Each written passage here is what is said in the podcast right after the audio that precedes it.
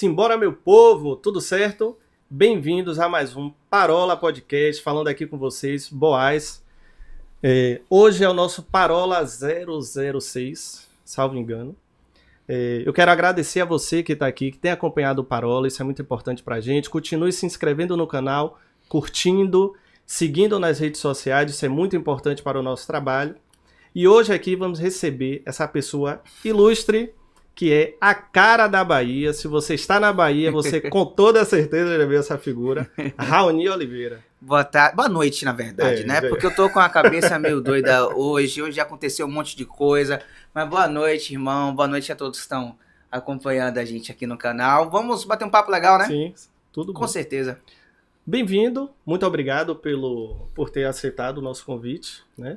Sei que essa agenda aí é corrida, mas eu agradeço. Feliz por ter você aqui hoje, viu, meu lindo? Ah, que bacana. Eu tô gostando muito dessa movimentação. A gente tava conversando um pouco nos bastidores, né? Dessa movimentação de podcasts aqui na nossa cidade. É bacana que a gente esteja vendo novos rostos, Sim. né? Novas, novas, novos movimentos acontecendo, né? Então, que bacana. E vamos nessa.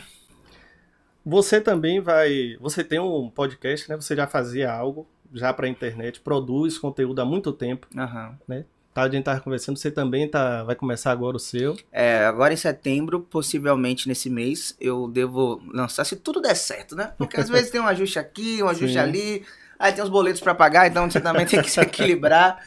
Mas eu acho que eu lanço sim um podcast agora, nesse mês de setembro, o Tapioca Podcast. Que massa. E também a proposta é essa, né? A gente bater um papo legal, é, tirar e conhecer histórias, né? Histórias interessantes. E, enfim, espero que mais gente possa vir também, né? Pô, sim. É bom que fortalece, né? A cena. Podcast não é algo novo, é algo muito antigo. Justamente. Mas esse formato aqui que foi abraçado, né? É... Podcast ele é mais áudio, né? Mas a gente está consumindo mais ele agora como audiovisual. Isso é interessante, é importante. E fortalecer Salvador, né? Para que o- as pessoas comecem a, a usufruir mais dessa questão do, do podcast nesse formato. É interessante. Eu acho que a pandemia foi o principal fator que impulsionou essa viralização dos podcasts, né? É, lá de São Paulo, principalmente, né? encabeçado pelo. Flow, o Podpah também. Mas eu acho que essa pandemia, o pessoal mais em casa, é, o pessoal mais disposto a... é, Já, já tinha, na verdade, esgotado tudo da Netflix, né? já, tinha visto, já tinha visto de tudo. Então, o podcast é uma nova... Uma nova, uma nova via de entretenimento bacana que a gente Sim. conheceu no YouTube, né? Acho que o YouTube tá sempre se renovando. A gente antigamente via. A gente começou a conhecer no YouTube com vídeos virais da internet, pequenos memes. Depois vieram os vloggers, né? Aí teve uma nova geração de vloggers também que mudou um pouco. Tem a geração gamer que tá aí Sim. também. E eu acho que o podcast é uma outra via, né? Então é bacana que o- a internet, na verdade, que eu acho que é bem bacana disso. A internet ela tá sempre trazendo coisa nova pra gente se adaptar, pra gente conhecer. Vai ter gente que vai gostar de um tipo, vai ter outra gente que vai, mas acho que vai ter espaço pra todo mundo assim. Também acho. Eu penso que a internet ela não satura, né? É. O YouTube ele tem esse não sei se pelo algoritmo em si, mas ele tem esse jeito de não saturar. Né? Pode começar 20 podcasts hoje, né? 20 canais de, de gamer, e ainda assim ele vai comportando e vai criando espaço para todo mundo. Isso é importante. Até porque, ó, por mais que eu, é, eu seja hoje um profissional também da televisão, eu sempre falo que eu sou um profissional da comunicação e estou na TV, mas eu posso estar e quero estar, na verdade, em qualquer lugar. Mas por muito tempo a TV ditou, né, o que a gente ia assistir. As pessoas se programavam para 9 horas da noite assistir a novela, então parava tudo que tinha que fazer para ver a novela. É, a, a TV de- é, falava quais eram os conteúdos que a gente ia assistir, as pessoas que iam representar ali, né? Então, por muito tempo, era aquele homem branco padrão que estava sempre apresentando as mesmas coisas. Isso mudou bastante. E eu acho que muito por conta da internet, assim, porque a internet dá essa diversidade. Se eu quiser assistir um conteúdo de um homem trans, eu vou ver um homem trans. Se eu quiser ver o conteúdo de uma mulher que é deficiente físico, a gente vai ver esse conteúdo. Enfim, é, se eu quiser alguém que só fale apenas de música, vai estar lá, certo? Tem canais, inclusive, de história que eu sou apaixonado por história, né? Então, eu assisto diversos canais. E fico viajando ali como, como, é, como é incrível a diversidade. Tipo, às vezes eles abordam os mesmos assuntos de maneiras diferentes. Eu aprendo coisas diferentes a cada canal diferente. e a TV não fazia isso, É né? Então verdade. eu acho que a internet é bem bacana por isso. E a internet ela faz sem rotular. né? Uhum. Não é o deficiente físico que faz tal coisa, Uhum. né? É a pessoa que está ali e que ela produz um É. conteúdo. Né? Isso.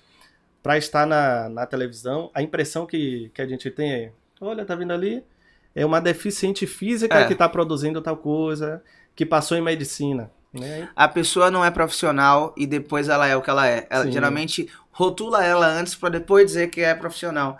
E isso é, é, é, é ruim, é, isso inclusive passa muito do, do capacitismo, né?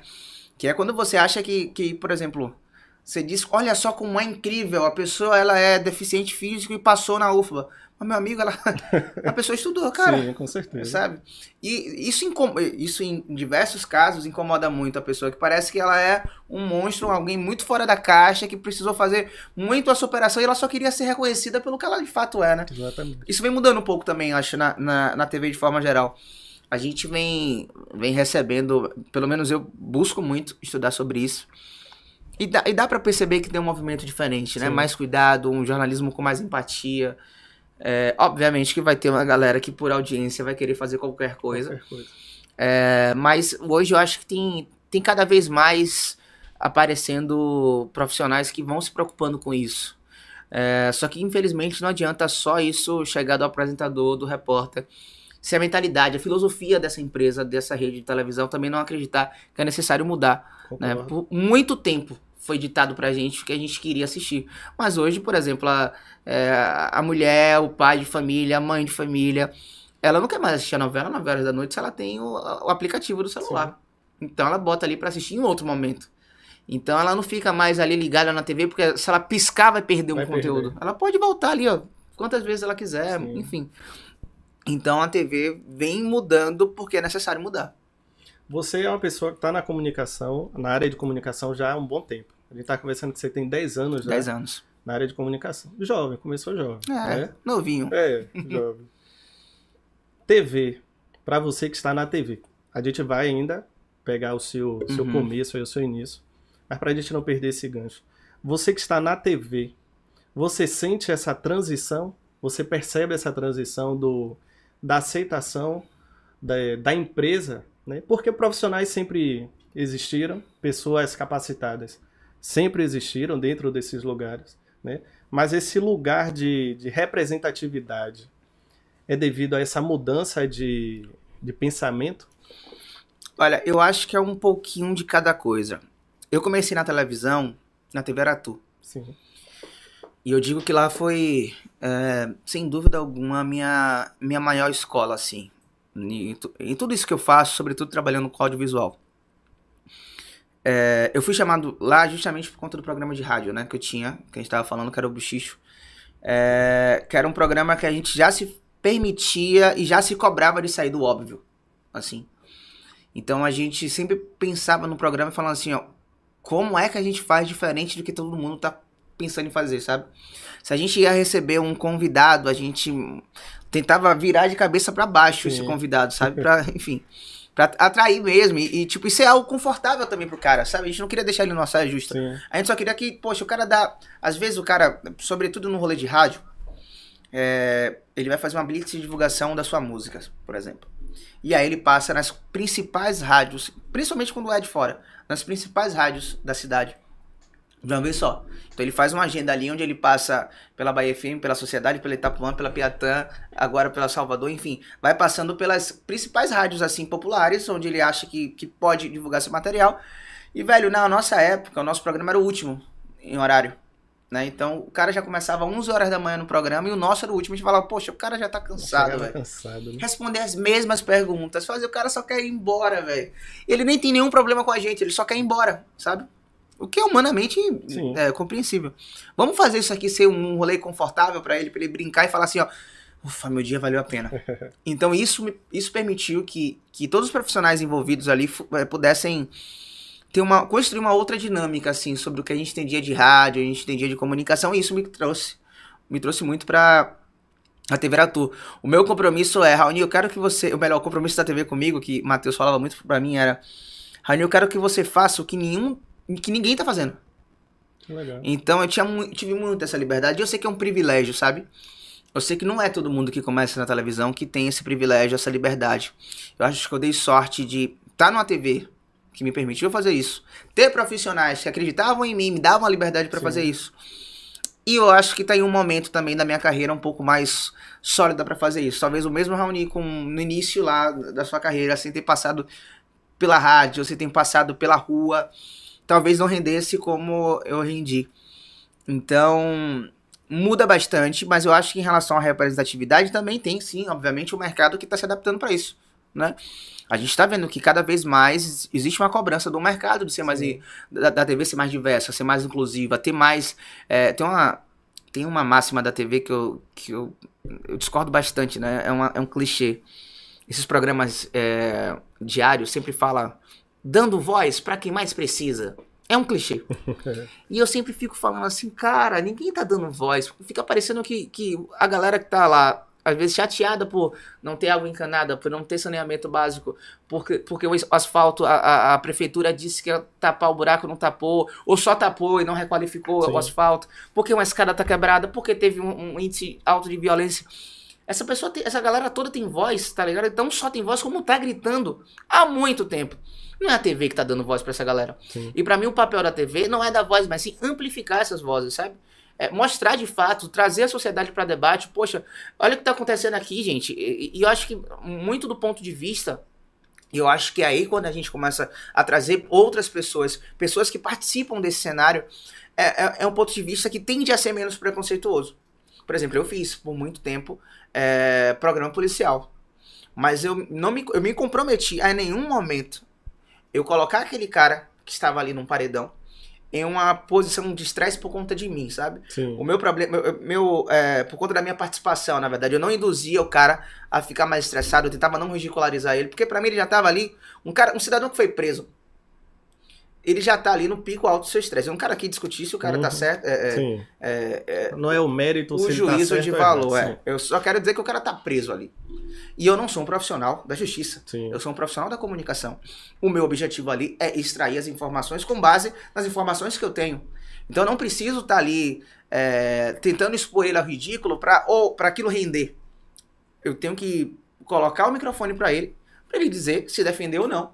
Ele vai escolher do que ele vai querer fazer. Então, é, só que a gente viu por muito tempo na TV, sobretudo a favela, sabe, colocado, sendo colocado num ponto de vista muito da pena, do sofrimento. Sim. Só que a gente, brother, pra mim, um dos maiores polos culturais de- das principais capitais aqui do, da nosso, do nosso Brasil são as periferias, velho. Com certeza. Na música, na arte, na dança, é, enfim, é, na comédia, sabe? A gente vê aí os principais comediantes hoje do nosso país, a maioria veio da periferia, Sim. sobretudo agora por conta da internet. Uhum. Se a gente tirar daqui, a gente tem o Dumais, tem o Christian Bell, tem o Leozito, né? A gente tem o próprio Whindersson Nunes, que também era de origem pobre, o próprio Carlinhos Maia também, enfim. Uma galera que, tipo, já tava fazendo, já tava gritando, tá ligado? Já tava batendo é, na porta pra entrar um tempão, tá ligado?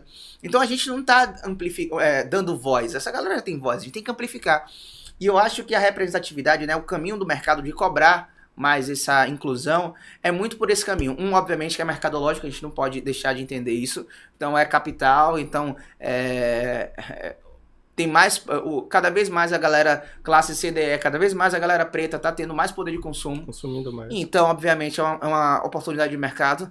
É, é importante a gente entender que ninguém virou bonzinho da noite pro dia e resolveu, ah, não, vamos botar aqui, gente, sabe? É, 14 de maio, depois da, da Lei Áurea, que Sim. dia 13, é, ninguém pensou nisso, né? A gente teve que ir para as margens é, é- é da capital. É, então é mais ou menos isso. Então eu acho que tem sim uma movimentação mercadológica, mas eu acho que também tem uma cobrança hoje da- das pessoas se sentirem representadas, sabe? Eu acho que a TV ainda é a principal forma de, sobretudo no Brasil, que é tão grande, sabe? Sim. É, a TV eu acho que é o veículo de comunicação que mais alcança pessoas. Mas eu acho que cada vez mais isso está quebrando, isso está mudando. E eu, eu gosto muito que isso mude. Legal. E você faz parte disso, né? Você faz parte dessa é, dessa máquina que está tá girando e caminhando, né? E você está incluso dentro desse, desse processo. Eu penso que quando um jovem né, liga a televisão, que ele vê um apresentador, né, é, no horário de meio-dia, é, seis horas da noite, que ele, da tarde, ele liga ali, ele vê um jovem, porque você é jovem, a gente, eu acho que a gente deve ter praticamente a mesma idade. 30 eu, aninhos. Eu tenho 32. Então pronto. Entendeu? é, cara, eu acho que isso é importante para quem está ali, entendeu? Você dizer que você começou na rádio. Eu tava, a gente tava conversando aqui com o Rainan Peralva, né? Cracaço, é, cracaço. E eu falando com ele que eu tinha vontade de fazer rádio, mas eu não tinha o timbre de voz adequado. Eu nunca achei que eu tivesse. E a, a internet ela transformou isso. E a rádio também mudou muito isso. Hoje eu poderia estar fazendo rádio, né, se eu me qualificasse para isso. A minha voz seria o, o último requisito Justamente. A, ser, não é? a ser olhado. Você se sente essa referência, né? Você sabe, você se enxerga dessa forma um, dois, três, está gravando, está no ar, você sabe que você está ali, tem um jovem que está na periferia, que ele vai te olhar, e ele vai se inspirar em você de certa forma, entende? Não, eu tenho uma noção da responsabilidade que é eu estar no ar todos os dias. Eu acho que isso por si só já é um ato de resistência muito grande, sabe? É, e por isso me cobro muito, inclusive, porque eu sei que é, por mais que eu tenha conseguido, hoje ainda é muito difícil, sabe? É, que bom que, inclusive, cada vez mais a gente vem encontrando apresentadores negros. Sim. Poxa, Wanderson Nascimento tá dando um show, um espetáculo Sim. na TV Bahia. E a gente tem tantos outros também que estão aí abrindo caminho ou que já abriram caminho pra gente, que andaram pra gente poder correr, Sim. sabe? É, e eu tenho muita noção dessa responsabilidade, por isso que eu estudo muito, sabe? Busco muito tá sempre é, atento ao que está sendo dito, ao que está sendo falado. Leio bastante, justamente para tentar. Me qualifico, inclusive, justamente para tentar é, manter isso e trazer mais gente comigo, né? Eu acho que é isso que é mais importante. Se eu abrir essa porta, né? Ou melhor, se essa porta, essa porta foi aberta para mim, eu posso tentar abrir essa porta para outras pessoas também. E é, é, é, eu lembro que esse ano, na verdade, no finalzinho do ano passado, eu descolori meu cabelo, né? É, que é uma, uma tradição Sim. em todos os finais de ano nas periferias né, da nossa cidade. E aí eu descolori, eu lembro que quando eu fiz isso, muita gente, eu fiz isso, sei lá, uma sexta-feira. E muita gente perguntou, mas você vai apresentar o, programa na segunda sim? Eu falei, sim, cara, claro que eu vou. Porque eu já vi muitos amigos meus fazendo isso e chegava no dia de é, eles tinham o seu recesso do trabalho, né? Quando chegavam no dia, eles tinham que cortar. E às vezes eles estavam se achando lindos, velho, sabe? A autoestima tava lá em cima, lá em cima tá né? ligado? Paquerinha, creche. E às vezes tinha que cortar o cabelo porque o chefe não ia aceitar. Porém, se a gente parar para refletir, talvez isso, essa, essa mesma régua, né, da validação, ela aconteceria também se fosse um homem branco, talvez que colocou oh. luzes no cabelo, que colocou, pintou o cabelo de preto pra loura. Isso de forma alguma ia acontecer. Esse cara ia ser vanguardista. Esse cara fala, pô, você é ousado, né? Sabe? Olha só, virou Leonardo DiCaprio. Audacioso. É, só que do lado de cá é sempre aí, ó, tá com cabelo de vagabundo, sabe? Sim. E quando eu fiz isso, teve uma grande repercussão nas redes sociais, uma grande repercussão também dentro da TV, e muitos, muitos, muitos relatos de mães mães e, obviamente, garotos é, falando, velho, é, que bom que você fez isso. Eu mostrei pra minha mãe, minha mãe tava com medo. Eu cheguei no trabalho assim, sabe? Ainda falava assim, ó, velho, se você acha que no seu trabalho vai dar, vai dar ruim, mano, eu não quero ser responsável por Sim. isso, não, tá ligado? Seja, tipo, eu pude fazer isso na televisão. Talvez porque eu trabalho na TV, mas talvez se eu tivesse uma outra é, empresa, talvez eu não ia conseguir. Ou talvez eu tivesse que assumir outro tipo de problema por isso. Sim. Mas eu quis bancar. Então, com ações. Eu, eu, esse ano também eu me vesti, eu comecei com a farda da, da escola pública. Porque eu também vivi uma época onde usar a farda pública era vergonha, tá ligado? E rolar o pobrão, ó, sabe? E gente da própria comunidade, entende? Então, eu sei o que representa estar com a camisa da escola pública para aquele, aquele aluno que tá que tá, ainda mais um aluno que está sofrendo tanto, que é o aluno da rede pública de ensino de todas as uh, capitais, de todos os estados do, do Brasil, que ninguém estava pronto, né? Ninguém estava pronto para essa pandemia. E aí você passa um ano e meio, velho. Eu acho que essa geração ainda. A gente não tem noção ainda não, do impacto acho. que essa Sim. pausa vai causar na vida, sobretudo profissional e, e, e acadêmica, dessas crianças, né? Que hoje estão voltando, que bom que estão voltando, né? Uma pena que a gente é, é, ainda não esteja resolvido realmente esse problema da pandemia, que hoje para mim é a maior preocupação Sim, mesmo. Com certeza. É, porque eu acho que a gente ainda vai. São, é praticamente dois anos. São praticamente dois É, anos. dois né? anos. Então é complicado. Eu acho que isso ainda vai trazer muitos danos pra essa galera. Mas eu tenho essa noção, sim. E, e- e eu tento, me cobro muito justamente por isso. Porque eu sei que eu estou fazendo muitas pessoas sonharem. E eu acho que eu posso fazer ainda mais. Como foi quando você chegou com esse cabelo platinado praticamente? Você já tinha avisado previamente ou Não, eu tinha postado nas redes sociais. Sim. Então, ele sabia. É, mas eu cheguei lá e, obviamente, teve uma turma que olhou assim: hum, que é isso aqui, rapaz? E tem uma outra que falou: não, velho, é isso mesmo, velho. Porque também a, a turma da TV é, me contratou sabendo de fato quem eu era, sabe? Então não teve muito uma, uma surpresa, porque sabe que eu sou um pouco doido mesmo, Hum. sabe? É, e também é isso, sabe? Eu acho que tem muito da- de saber da importância que é. E quando eu, eu lembro que eu, eu, eu troquei lá, né? Na TVE, os apresentadores em alguns momentos eles usam o papel, né? Com a, com a, com a pauta do programa, o espelho Sim. do programa. E aí eu, tro, eu troquei pra ficar com o celular na mão. Eu uso celular, não uso papel. Porque eu não gosto de papel, né? O único papel que eu gosto é do livro, mas tirando isso, eu gosto, eu, eu fico muito ligado, inclusive, com as mensagens do povo na rede social do, da TVE, no WhatsApp da TVE, então pra mim é muito mais fácil. Mas nesse dia específico, acho que nos primeiros cinco minutos, velho, o que, o que, eu o que chegava de mensagem era, era surreal, tá ligado? E eu passei uma semana, uma semana usando e tal.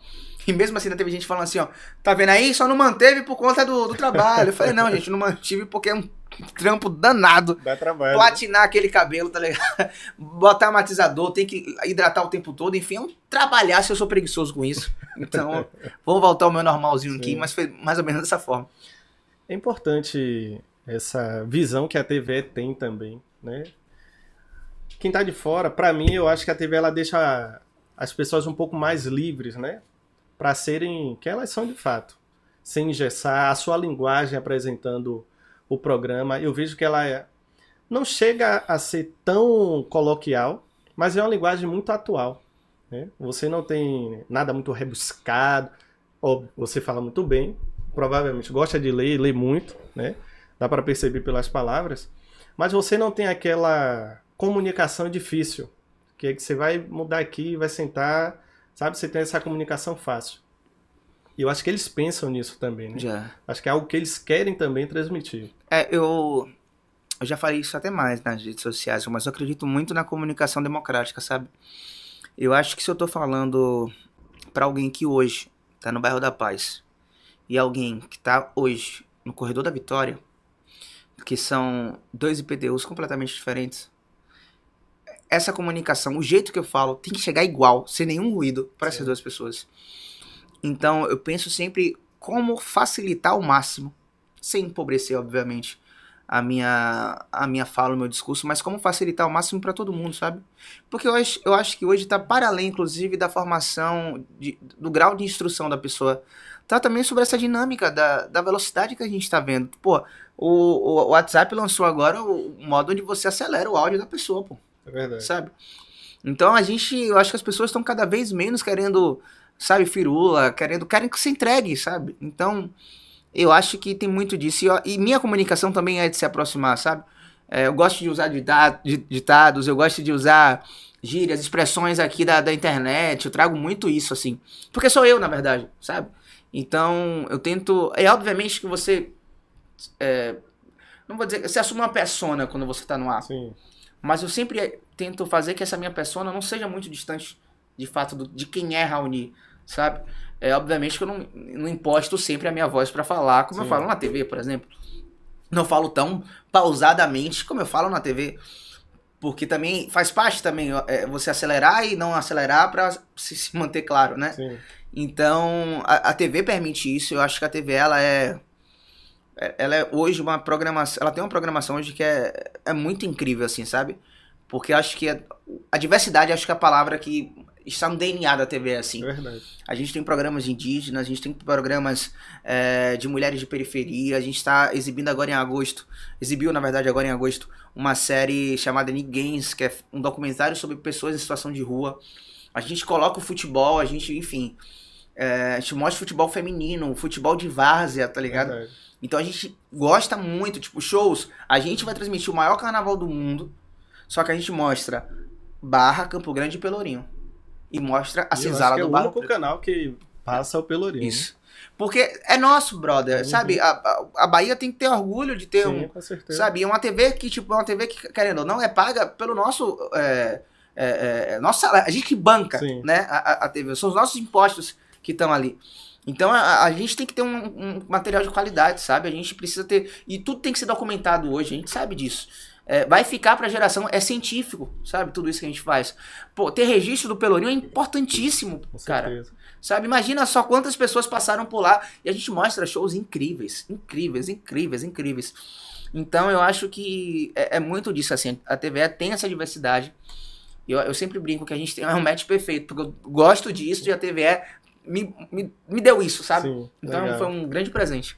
E tem gente que não abre mão de estar lá, né? É. Eu vejo alguns apresentadores falando assim, não, eu gosto, eu me É. sinto bem. Você também, já vi você dizendo algumas vezes. Não, eu tô num local que eu me sinto bem, eu gosto de estar na TV.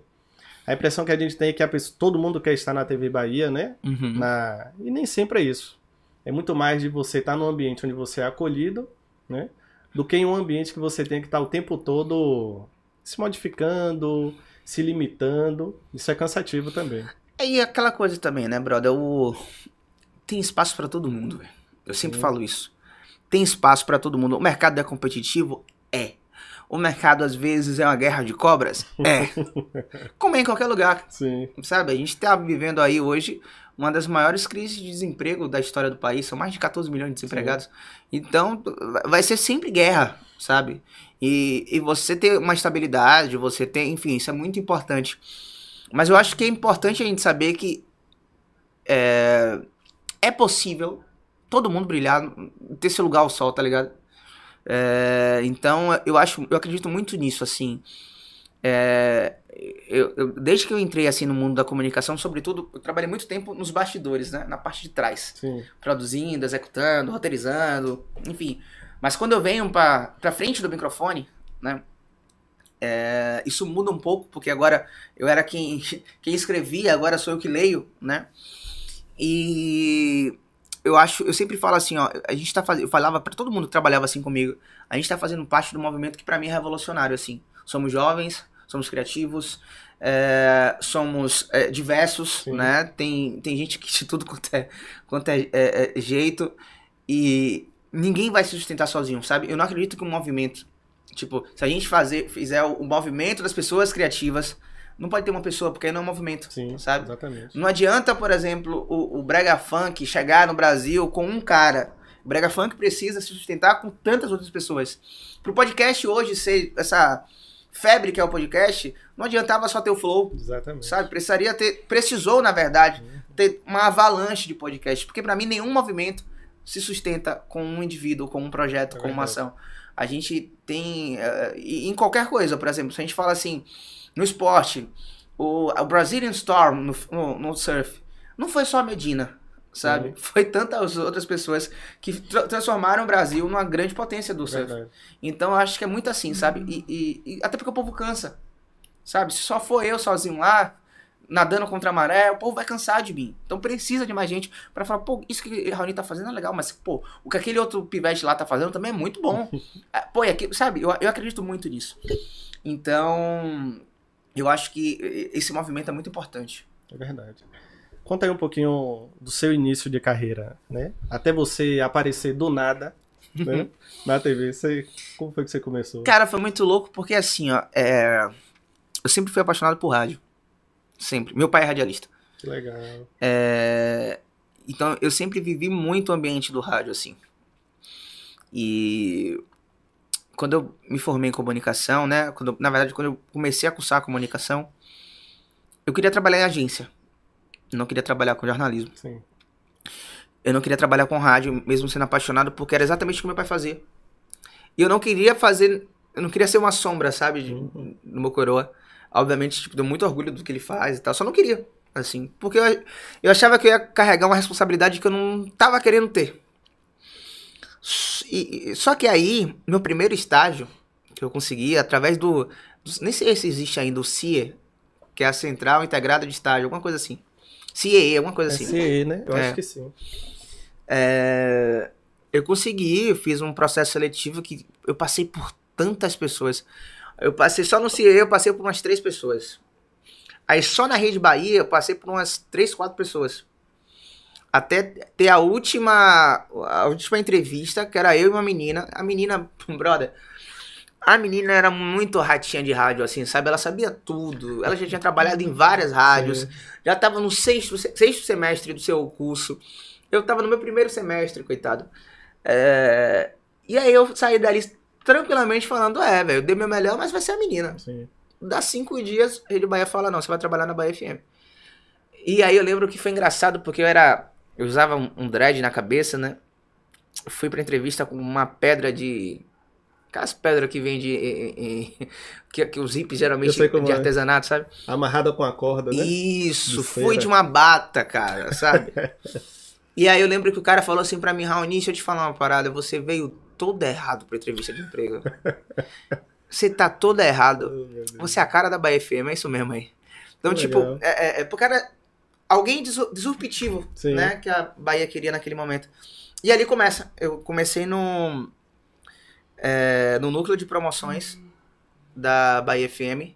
E pra quem não sabe, o núcleo de promoções é, é- de uma rádio é a maior loucura, sabe? É extremamente divertido, mas é extremamente cansativo. Eu não tinha hora pra chegar, não tinha. Melhor, tinha hora pra chegar, não tinha hora pra sair. Sair. Trabalhava de domingo a domingo. é, e as ações passavam de estar no sinal de trânsito, debaixo de um sol, levantando a Caramba. placa e dançando, com a camisa rosa e amarela, dançando. Eu tô ligado, tô ligado. a gente tinha ações de ir pra a feira, as feiras de Salvador, de dis- distribuir cafezinho, distribuir panfleto, distribuir brindes. É, minha primeira ação com microfone foi pegar um, um microfone num show do, do Harmonia do Samba, com 15 mil pessoas pra jogar brinde pro povo, sabe? Então foi bem louco, assim. Sim. Foi bem louco. Mas também foi uma grande escola. Imagina. E ali da Bahia FM eu fiz Globo FM, CBN, que eram as rádios do grupo. E fui, fui passando, né? Comecei como estagiário, fui contratado, virei assistente, fui pro marketing, fui pra produção. É, desenvolvi um programa. E aí foi o meu primeiro programa, que foi a Liga dos Baianos. Lá na Bahia, com influenciadores da época, né? Isso tem oito anos. É, e aí eu comecei a, enfim, a abrir as asinhas lá, né? Então, assumi o núcleo digital, que era integrado com o núcleo criativo, e aí a gente fazia tudo junto. É, e aí comecei a, a ficar com to- toda a parte de planejamento estratégico, Sim. enfim. Até que recebi o convite da Piatã para ser coordenador de marketing. Montar minha própria equipe e tal. E fui para lá para fazer isso. Só que eu acho que com seis, sete meses de, de, de casa, pintou o convite de fazer o Bochicho, né? Que era o programa que ia ao ar às seis da noite, que, era, que é um horário muito, muito, muito emblemático para Piatã. Porque existe uma cultura aqui na, em Salvador que é, deu seis horas da noite, da tarde, coloca na Piatã para Sim. ouvir a Ave Maria. Exato. Então é de fato algo muito emblemático, assim.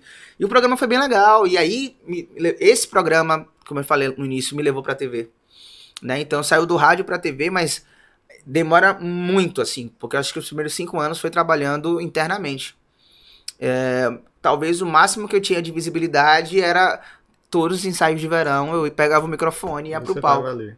Pra dar brinde. O pessoal já sabia. É o Racha da Bahia FM, é o Racha da Bahia FM. Então, com certeza alguém que tá assistindo aí, ó, que foi pra um ensaio de Léo Santana, é, Samba Piatã, essas coisas todas aí, já me viu com certeza jogando squeeze, jogando Sim. brinde. Se eu não joguei um brinde pra você, a culpa não foi minha, porque o pessoal fica chateado. Como assim você não viu? Pô, tem 15 mil pessoas lá de casa, você só Como é tá vendo vê, 5, né? pô. Tá ligado?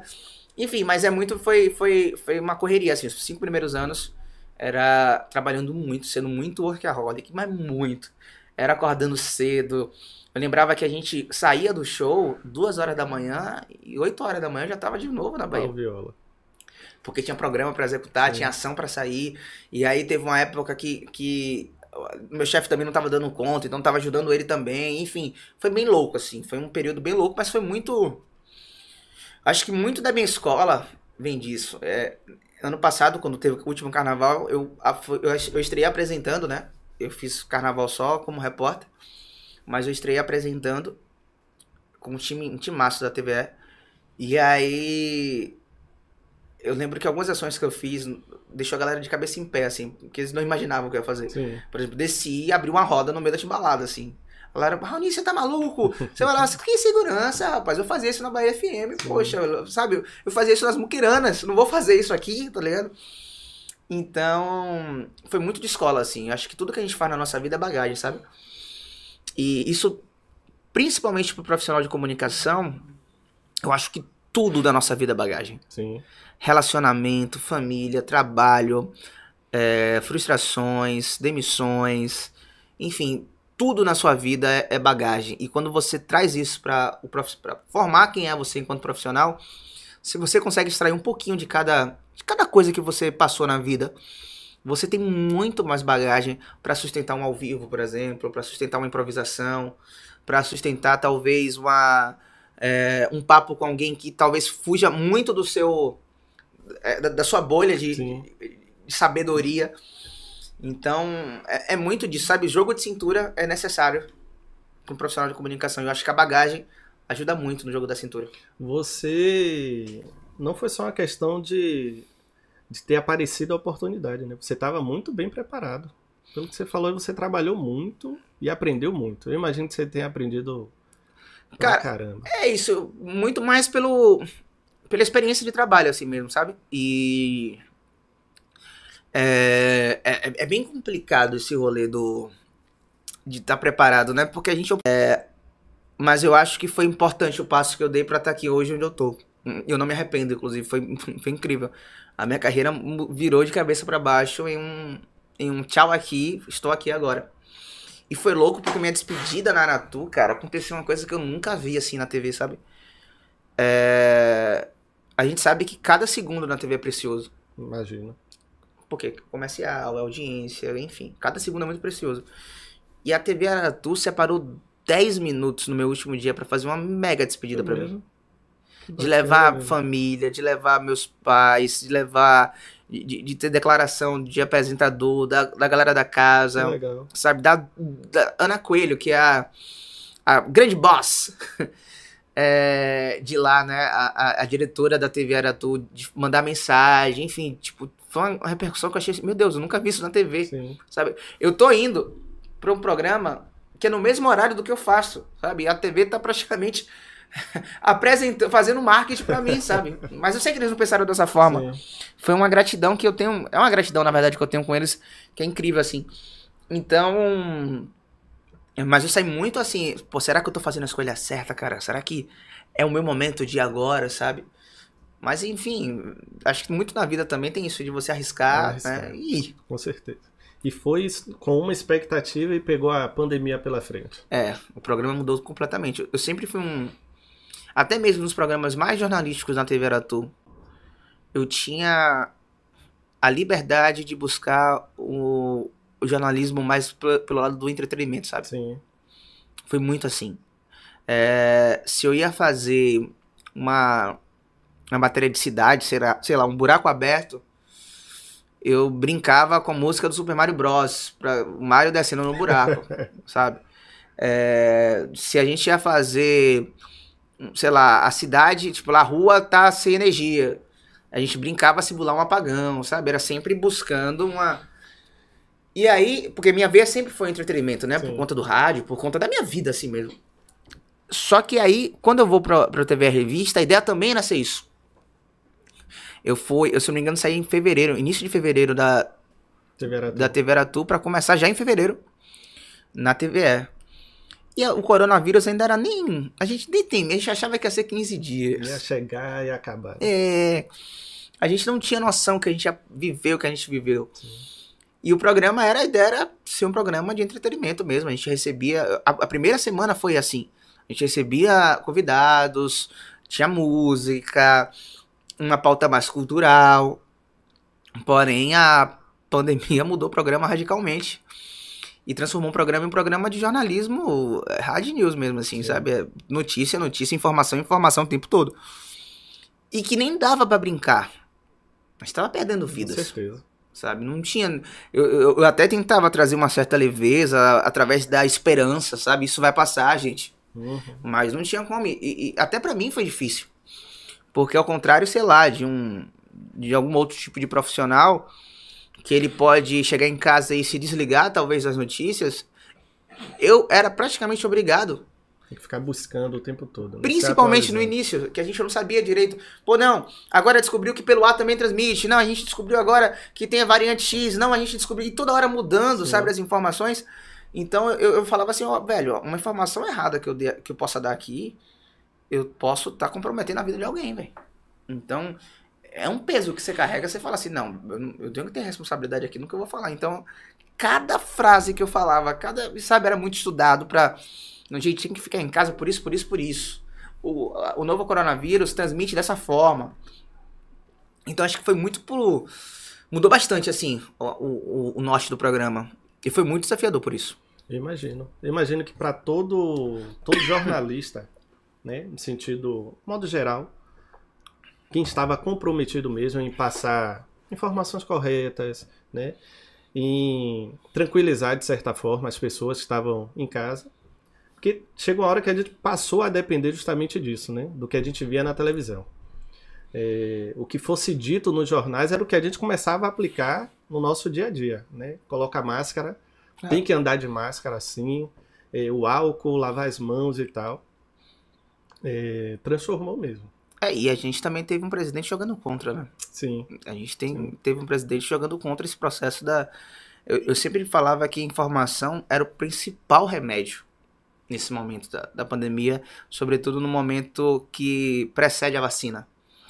Porque as pessoas sabiam de como evitar o novo coronavírus através da informação. E a televisão, a internet, os jornais fizeram isso chegar a mais gente. Porque se você está isolado do mundo e não sabe que, é, que o, o novo coronavírus está lá, está numa comunidade sem acesso à informação, chega alguém infectada. Se essa pessoa, se essa comunidade não tiver nenhum tipo de cuidado ou de informação, vai contaminar todo mundo. É verdade. Então a informação foi fundamental. Acho que o trabalho da imprensa foi fundamental, sabe? E aí eu nem falo do meu conforto, do meu programa com ar-condicionado. Eu falo sobretudo da galera que estava na rua, sabe? Os profissionais estavam de fato expostos. Os repórteres, os cinegrafistas, os motoristas, os assistentes. Eles estavam de fato ali na linha de frente, na trincheira, sabe? para trazer informação. Então é, é, é muito importante que a gente tenha essa responsabilidade e entenda também o papel da imprensa. Sim. Né? Porque, repito, a gente teve um presidente que jogou contra a imprensa, jogou contra a saúde, jogou contra a ciência, jogou contra os brasileiros, né? Na forma, de forma geral. Infelizmente, sabe? Eu acho que essa, essa briga virou uma briga muito política, política né? o que não deveria ser.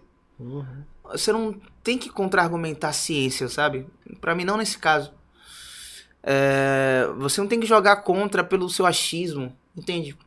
Você não tem que promover palanque enquanto meio milhão de vidas foram perdidas. Quer dizer, muito mais de meio milhão de vidas foram perdidas. Então, é, eu acho que foi um. Foram, foram momentos bem difíceis, assim, sobretudo no início. Agora a gente tá vendo as coisas melhorarem por Sim. conta da vacinação. Mas foram, foram períodos tensos. para mim, inclusive, bastante, assim o peso de você falar algo que pode comprometer a vida de alguém, sabe? É uma escolha errada porque eu vi na TV. É, é, foi algo que, que a terapia ajudou bastante. eu acho que se o Brasil tivesse passado por esse momento de pandemia é, em um outro período que não fosse tão próximo de eleições, eu acho que a gente teria visto o comportamento como um todo, né, é, de políticos de uma forma muito diferente. Concordo. Sabe? Acho que muitos usaram como. Teve político que fez campanha durante um ano é. inteiro, né, já avisando é, é, candidatura à presidência. E quem sofreu com tudo isso é justamente o pobre, né? O pobre que teve que acordar e entrar em ônibus cheio durante toda a pandemia. Foi algo que a gente viu exaustivamente, né? Não foi algo que mudou é, as plataformas de ônibus todas superlotadas. Assim, infelizmente, né? Pondé, ele fala até, perguntaram a, a Pondé se ele acharia né, que a humanidade iria mudar com, o, com essa questão da pandemia do novo coronavírus. E ele diz assim: a, a sociedade não mudou, a humanidade não mudou antes que houveram coisas piores, né, e já atravessaram por tantas coisas. E de fato a gente viu uma onda de egoísmo muito grande. Né? É claro que vai surgindo muita humanidade entre as pessoas, e eu acho que isso tem que ser muito mais valorizado do que atitudes egoístas, né? Mas é muito complicado, né? Não, a história da nossa humanidade é, é, é, é, é atravessada por diversas, diversos acontecimentos que foram tragédias, Sim. né? A gente tem desde as primeiras conquistas, das primeiras civilizações que dizimavam outras, as guerras como a, a Primeira e a Segunda Guerra Mundial, a gente tem a própria escravidão, né? Sim. Como um, um dos maiores massacres e genocídio de, uma, de um povo. E a sociedade não mudou, cara. Não vai ser agora que vai mudar. Eu também acho. Eu, eu não tenho essa visão otimista, não, sabe? Eu, eu acho que é, é, faz parte da humanidade, sim, também esse egoísmo, sabe? E eu acho que a gente tem que lutar contra ele o tempo todo, mas eu acho que. Eu, eu sou pouco, pouco crente disso, assim, sabe? Eu não acho que, que muda. E eu tô. Eu, eu, eu acho. Eu sou um pouco assim, eu tô com o Pondé nesse, nesse caso aí. É, é necessário que a gente também não, não caia nesse. Nessa ilusão, nessa utopia Sim. que vamos sair melhores. Velho, a pandemia para mim, ela não trouxe mais problemas. Ela colocou uma lupa Sim. nos problemas que já existem. Expor, né? a, a, a, o pessoal pega buzu lotado desde antes da pandemia. Isso já é um problema de qualquer forma. Pô, você passa oito horas trabalhando, pô. Pera aí, pega aí, sei lá, um atendente que trabalha em pé. Ele não tem o direito de voltar para casa sentado, pô. Porque o buzu tá cheio. É verdade. Tá ligado? E aí quando fecha, chove, fecha, aquilo ali fica uma condição insalubre, pô. Hoje eu tenho o privilégio de ter um carro. Sim. Mas para trabalhar, para ir pra faculdade, eu ia de buzu. Ônibus com barata, caramba. A gente via as baratinhas, sabe? É, é, é bizarro isso. É isso. Isso é condição subhumana, pô. Uhum. Sabe? Então a gente precisa entender que, que é, a gente fala pro pessoal: ah, não, tem que lavar sempre as mãos. Nem chega água em algumas comunidades é aqui, rapaz. Como é que vai lavar a mão? O cara tem que botar. Tipo, quantas matérias eu já fiz? Quantas matérias eu já fiz? De o pessoal falar assim, não, pra ter água em casa, a gente precisa chegar de madrugada, na fonte ou na bica de não sei o que lá, pra pegar água. Sim. Porra! Sabe? Então, é, eu acho que é necessário a gente entender que existe uma galera fora do nosso horizonte, do nosso mundo, que tá so sofrendo bastante há muito tempo, Sim. para além da pandemia.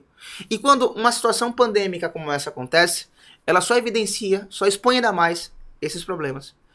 Porque é fácil para alguém que mora numa mansão ou num condomínio dizer se isole. Com certeza.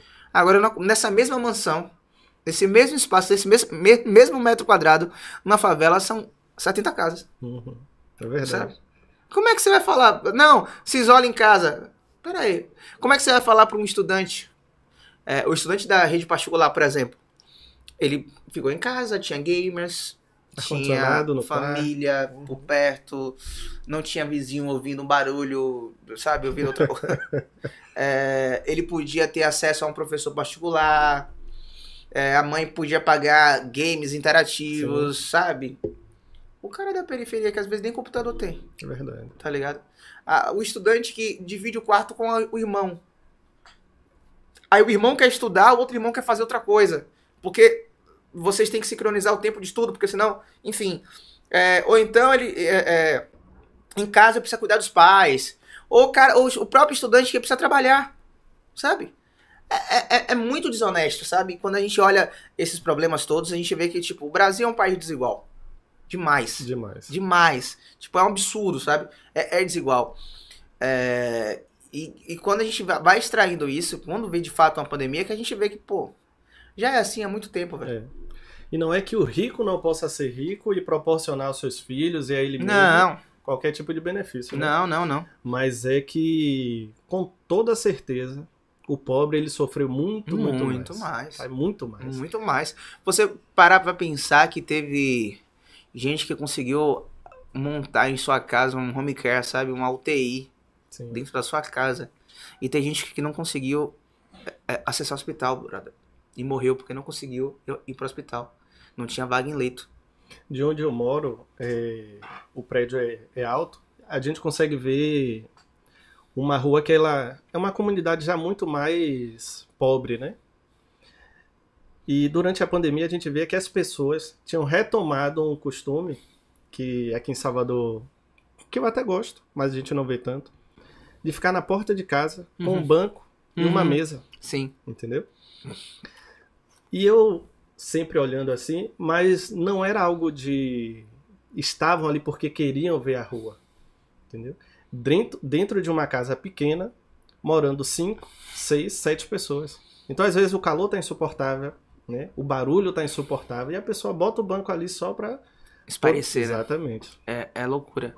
E é isso, é, é como você falou, não acho que, principalmente como a gente já se configurou enquanto sociedade, não acho que o problema está na riqueza Sim. de quem mais tem, mas está na pobreza, É na pobreza. de quem não tem nada. Exatamente. sabe? E. Porque quem é rico, brother, consegue pensar, consegue ter é, é, a facilidade para falar: não, eu quero ter férias. Eu conheço gente que mora em periferia, que trabalha 30 anos e nunca teve férias. Já, já era pra estar aposentado Pensou. e não teve férias. Isso é desgastante, isso é desumano, isso é errado, sabe? Aí a gente às vezes fica muito vendendo, não quem quer correr atrás, né? É difícil correr atrás em determinadas situações. Tem gente que tá correndo atrás há um tempão aí, pô, não vai. Qual, é- qual vai ser o momento que ele pega Sim, a frente desse processo, sabe? Ah, não, é o processo muito meritocrático, né? É, eu vejo muito isso às vezes. Pô, não, eu comecei vendendo latinha. Hoje eu tenho minha própria fábrica de latas. Mano, eu acho isso tão, tão desonesto, tá ligado? Porque passa, parte de um princípio que a pessoa, a outra pessoa, teve a mesma condição de realidade que a sua. Que às vezes a pessoa fala assim, ó, não, eu vim de periferia. sim. Eu che- saí de periferia. E tinha 12 reais. Transformei 12 reais em 20. Vou dar uma raiva de um Você também pode fazer isso. Só que aí a gente não para pra analisar tantas coisas que podem ser, que podem ter passado naquele contexto. Sim. Pô, às vezes o cara, por exemplo, ele morou em periferia, mas é filho único. Já tem um cara que, tipo, sei lá, não é filho único, tem cinco filhos, tem cinco irmãos. Isso muda completamente a realidade. Verdade. Ah, ele teve, ele teve pai presente, o outro cara não teve, como é a realidade de mais de 11 milhões de mulheres brasileiras que são mães solo. Então, sei lá, é, é, ele teve acesso à educação, outro não teve, um teve que trabalhar na adolescência, outro não. Então, são diversos fatores. Tipo, um veio com a mente mesmo, psicologicamente falando, melhor. Melhor, com certeza. A gente tá vivendo numa sociedade que é, é um, um mal do século, além da pandemia, a depressão. Sim. A gente tá com a saúde mental desgraçada, tá ligado? E aí a gente começa. A, imagine pro cara que tá correndo há um tempão. E eu, olha o discurso, quem quer correr atrás. Ele fala, eu sou um merda. Uhum. Porque eu não tô correndo direito, É verdade. sabe? Ou não tá correndo pro lado certo. Ou, né? é, ou acha que, tipo, a gente tem que parar de achar que tudo é esforço, sabe? É, tudo é esforço e talento. Não, a gente tá num país que é desonesto e desigual, pô. Nem tudo é só esforço, nem tudo é só talento. Obviamente que isso vai te levar pra algum lugar. Mas, por exemplo, eu, eu estudei e trabalhei muito, de fato. Mas eu também tive sorte. Eu estive no lugar certo, no lugar certo, sabe? Isso é verdade. na hora certa. É, eu também é, é, é, conheci pessoas que me ajudaram a estar onde eu estou. Então é preciso. Eu, eu estudei em colégio, par- é, colégio particular minha vida toda, mesmo sendo de periferia. Meus pais conseguiam morar no Cosme de Farias. É, mas meu pai e minha mãe conseguiam fazer um esforço para estudar em colégio particular. Isso melhorou a- a- o meu rendimento. É, é, é, sabe? É, é, 50% mais do que qualquer outra pessoa do meu mesmo bairro que eu. Eu, eu, tinha, eu tenho amigos que perdi amigos por conta do tráfico. Que é uma realidade de diversos jovens Sim, que foram criados na periferia. Então, eu não posso dizer assim, ó, eu vim da periferia e hoje estou onde eu estou. Porque é desonesto, tá ligado? Não é só Não isso. seria justo, né? É Sabe? verdade. Não é. Então, eu, tenho muito cuidado, assim, nesse, nesse- nessa discussão da mer- meritocracia. Porque eu acho que é importante a gente reconhecer o esforço, o estudo, o talento e o trabalho. É muito importante. Mas não é só isso. Na vida não é só isso. Concordo. A gente tem que entender todo o contexto que fez aquela pessoa chegar até ali. Pô, você vai dizer que, que, que sei lá, o cara que é, pegou a empresa do pai com 2x e fez o cara, a empresa ter 5x, esse cara é, é ruim? Não, ele tem um grande mérito, mas ele pegou a empresa do pai, Sim. sabe? É, é, é, tem alguma coisa errada em ele, ser, ele ter a empresa do pai? Não. Mas ele não pode, por conta disso, achar que todo mundo vai ter o mesmo desempenho dele. Concordo. Por conta do privilégio dele assumir uma empresa que herdou de família, Uhum, sabe? é verdade. Porque tem muita gente na, na periferia de- aqui de Salvador que não consegue crédito no banco. Sabe? Que tem a vida certinha, mas não consegue. O banco nega crédito pra abrir uma empresa. É verdade. Entende? É, a gente, o afroempreendedorismo tem, tem diversas barreiras. Às vezes a galera não compra porque é preto, pô. Você vai dizer pra essa pessoa que quem quer que corra atrás? Sabe? Como é que ele faz um racista comprar na mão dele? Sim. Entende? Como é que ele faz o gerente do banco que não acredita que ele. Passar uma credibilidade, né? Entende? Então acho que são vários contextos que a gente precisa levar em conta antes da gente, às vezes, vomitar um discurso que está sendo adoecedor. Isso só faz bem pro nosso ego. Sim, concordo. É, muito do que a gente viu, é, desse, partindo desse egoísmo, da falta de, de vontade mesmo, né, dos governantes em ajudar, é o lance da, do Enem. É, eu penso que em um, um país sério né, e de pessoas comprometidas na educação, o Enem nem estaria sendo discutido Sim. se seria aplicado ou não sabe? Por, cara, por tudo isso que a gente acabou de falar aqui. O pobre não tem condições de estudar e é uma realidade. Não dá para você estudar com calor, com fome, né, preocupado. Você ler um livro é muito difícil. Você tem que ter um- uma concentração muito grande. Se você tiver com a mente ali agitada em 10 milhões de coisas, é muito complicado. Você não teve aula para ter preparo, né? Beleza, teve as aulas que eu até ligo às vezes, quando. Da, da prefeitura, né? Uhum. Não dá pra você fazer o Enem com, com Não aquelas dá, cara, aulas. não dá. Entendeu? Você acreditar que você vai assistir uma aula daquele, vai fazer o Enem.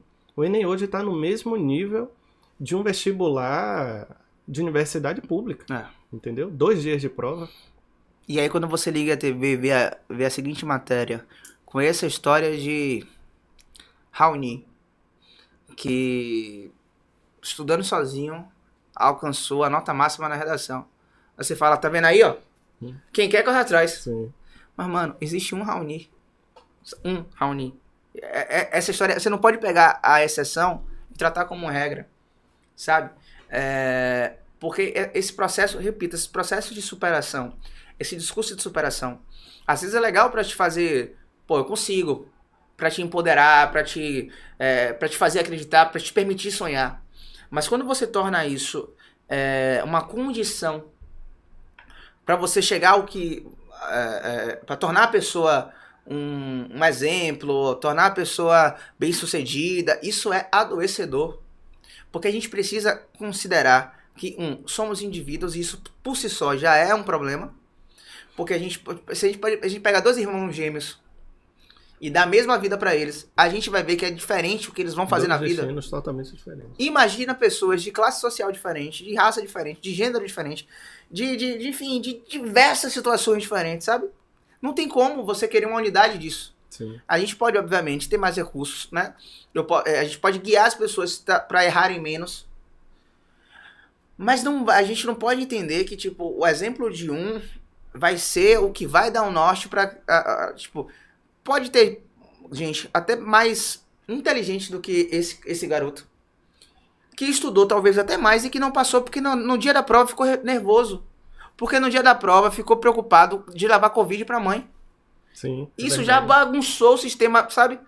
Então a gente precisa entender que, tipo, são casos e casos o tempo todo, sabe? E a gente não pode pegar a regra e tratar como exceção. Concordo. Ou melhor, pegar a exceção e tra- E tratar como regra. Você é muito é, ativo nessas questões do raciais, né? E de minorias como um todo. Eu já vi alguns, algumas participações suas no Potências Negras. Eu acho que você, inclusive, faz parte, Aham. não é isso? A gente faz parte. Como é que você enxerga esse. Qual a importância para você né, do Potências Negras e de vários outros movimentos? Brother, é... eu acho que só em estar vivo eu já sou um, um ato de resistência. Eu tenho 30 anos. A gente tá num país onde um jovem negro morre a cada 23 minutos. Então só em estar vivo eu acho que isso por si só já é um ato de resistência, sabe? Eu não cobro de ninguém ser um militante. Porque eu acho que cada um tem a sua bagagem, cada um. E repito, eu acho que você tá vivo e sorrindo, alegre, casado, é, bem sucedido na. Sabe, você já tá, já tá contra um sistema que tá aí há mais de 200 anos para nos Sim. matar. Sabe? E a militância também é adoecedora. Quando mais, quanto mais você sabe, quanto mais, quanto mais você vai tendo dimensão de como esse país é desigual, mais você vai, vai tendo raiva e vai se adoecendo. Porque você sabe que sozinho não vai mudar. É, eu acho necessário hoje eu falar primeiro porque eu tenho um- uma galera que me segue e que ouve o que eu falo.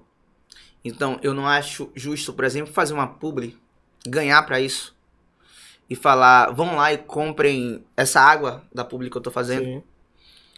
e as pessoas fazerem isso e também não dar nenhum tipo de retorno, também falando assim, gente, eu acho também que conhecimento e informação é, é, é- é muito importante. Então, eu acho que eu também preciso compartilhar com essa galera, essa galera essa informação, sabe? Dos preconceitos. A gente vive uma sociedade, mano, que pra mim é um modelo que hoje é fracassado. Se a gente fizer o recorte de nós como homens mesmo, a gente vive uma sociedade onde a gente é extremamente violento. Sim. Nós, enquanto homens, somos violentos o tempo todo. Pra mostrar que somos homens, pra mostrar que somos machos. E a gente encabeça a, a taxa de feminicídio, a gente encabeça a, a, o país que mais mata mulheres trans, que mais mata travestis. É, que geralmente quem tá no topo da, da violência da LGBTQ-fobia são homens héteros, sabe? E aqui nem tô fazendo recorte de raça, tô falando só recorte Sim. mesmo de gênero. Né? Homens cis que se permitem, se acham no direito de não aceitar, porque sempre a gente teve as coisas. Né? Sempre a gente, tipo, as portas sempre abriram mais pra gente do que pra um, um gay ou uma mulher, sabe? Então a gente, quando vê algo diferente, a gente tem uma repulsa, a gente quer bater, a gente quer. é, enfim, a gente tem um país que é extremamente racista, pô. Bem pré-histórico, né? É. E, pô, eu, eu conheço homens que fala que, tipo, nunca disseram pro filho que ama, caramba. Sabe? Que tem dificuldade de dizer que ama pra namorada. Porque esse lugar de, de sensibilidade não é um lugar de homem, Sim. sabe? A gente tem um país onde mil homens perdem seus pênis por não procurarem urologista. Já pensou? Perde de câncer por não limpar direito, sabe? Porque o médico não pode tocar aqui. Tá maluco? sabe? É um absurdo isso, entende? Então eu acho que a gente precisa, eu acho que, que, que é necessário quando a gente tem acesso à informação, a gente compartilhar a informação. É meu dever enquanto comunicólogo hoje, assim. E eu tenho dois compromissos hoje, assim, que eu assumi muito da minha cabeça. Educação e empreendedorismo. Sim. Que pra mim são as duas ferramentas de mudança, alavanca social. Que muda alguém da classe E pra classe D, pra classe C, pra classe B, pra classe A. Então acho que a educação hoje é fundamental. Várias das minhas ações passam por isso. É, comemorando meus 10 anos de profissão, eu presenteei três jovens de periferia com bolsas de jornalismo Que legal. integral. Eles estão estudando agora, Que sem massa. pagar uma mensalidade. É, Foi uma parceria que eu fiz com a faculdade. Eles gostaram tanto que repetiram a dose. Esse ano foram mais duas garotas. Que legal. Nesse momento, agora, existem cinco jovens de periferia aqui de Salvador, região metropolitana, estudando jornalismo e vão se formar sem pagar uma mensalidade. Isso é importante. Sabe? Eu tô formando. Tô ajudando. Eu não. Estou ajudando a formar cinco jornalistas que possivelmente podem ser novas caras da TV. Sim. Novas caras pretas. Todos eles são pretos de periferia. Uhum. Que vão construir a narrativa da sua comunidade, da sua vivência, da sua sociedade, de como ele tá inserido. Um dos meninos, ele falou uma coisa pra mim que foi importante. Ele falou, Raoni, você e a faculdade salvaram a minha vida. Eu sou um garoto preto do último bairro do subúrbio de Salvador. Aqui nem ônibus direito tem, cara. Qual é o último bairro? É São Tomé de Paripe. São Tomé. É longe mesmo. É. Chão. Aqui nem ônibus tem, cara. E eu não tinha a menor perspectiva porque eu nem dinheiro tenho pra pagar uma faculdade. Dois primos meus morreram por conta do tráfico, violência, essas coisas. E hoje estou estudando. Véi, eu vi isso é só é uma porrada que você toma, Sim. sabe? E você se faz, você para pra, pra, pra perceber que tipo só são cinco pessoas, velho. De um de um contexto da nossa cidade. Que devem ter mais de 5 mil garotos, Sim. sabe? Numa situação muito pior. Que às vezes são mentes incríveis que estão sendo desperdiçadas por conta dessa forma, né, que a nossa sociedade construiu, que é racista, que é preconceituosa, que, que é homofóbica, sabe? Então, é, é, é, nega o direito das pessoas se amarem, nega o direito das pessoas serem quem elas são, nega o direito das pessoas ascenderem socialmente, enfim. Então, para mim, como eu acho que a forma que a gente construiu essa nossa sociedade, ela usou o dinheiro para empoderar pessoas, para mim só o dinheiro de fato vai empoderar essas pessoas. Entendi. Então a gente tem que botar dinheiro na mão dessas pessoas talentosas. E como é que a gente bota dinheiro? Ou através do empreendedorismo, ou através da educação. Que são as duas bandeiras que eu cada vez mais estou defendendo. Nesse mês de setembro a gente deve lançar uma, uma campanha é, em parceria com a Ótica, que eu sou embaixador. Jovens de periferia, por conta da, da, da pandemia, estão estudando mais através da televisão. Passaredo. Passaredo? É. Eles estão estudando cada vez mais por conta desse momento de aula semi-presencial, vendo mais TV, mais computador. E já tem um estudo que mostra que essa geração vai ter um problema seríssimo de miopia. Porque está mais exposto. Por conta das telas. Às telas. Seja do smartphone, a tela de computador. Sim. Ou tela de televisão. É, a gente está lançando uma campanha é, esse mês chamada Estudante Mil Grau. O estudante de escola pública vai poder se inscrever no formulário e a gente vai sortear todo mês alguns estudantes para ganhar uma consulta oftalmológica e um óculos de grau que legal. de graça. Porque é importante, sabe? Sim, Se a gente pode certeza. fazer, isso não custa nada para mim. Em tese, não custa nada para a ótica também. A ótica vai perder um óculos, mas é um óculos que talvez estivesse lá um tempão, Sim. sabe?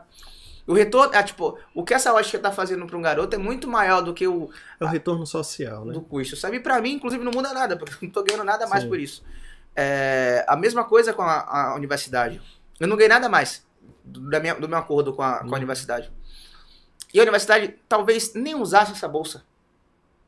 Então eles não tiveram nenhum grande custo Sim. em colocar cinco garotos que vão dizer que se, se formaram profissionais por conta da UniFTC, que foi a faculdade que e vai formou. levar esse é, o nome da universidade até justamente.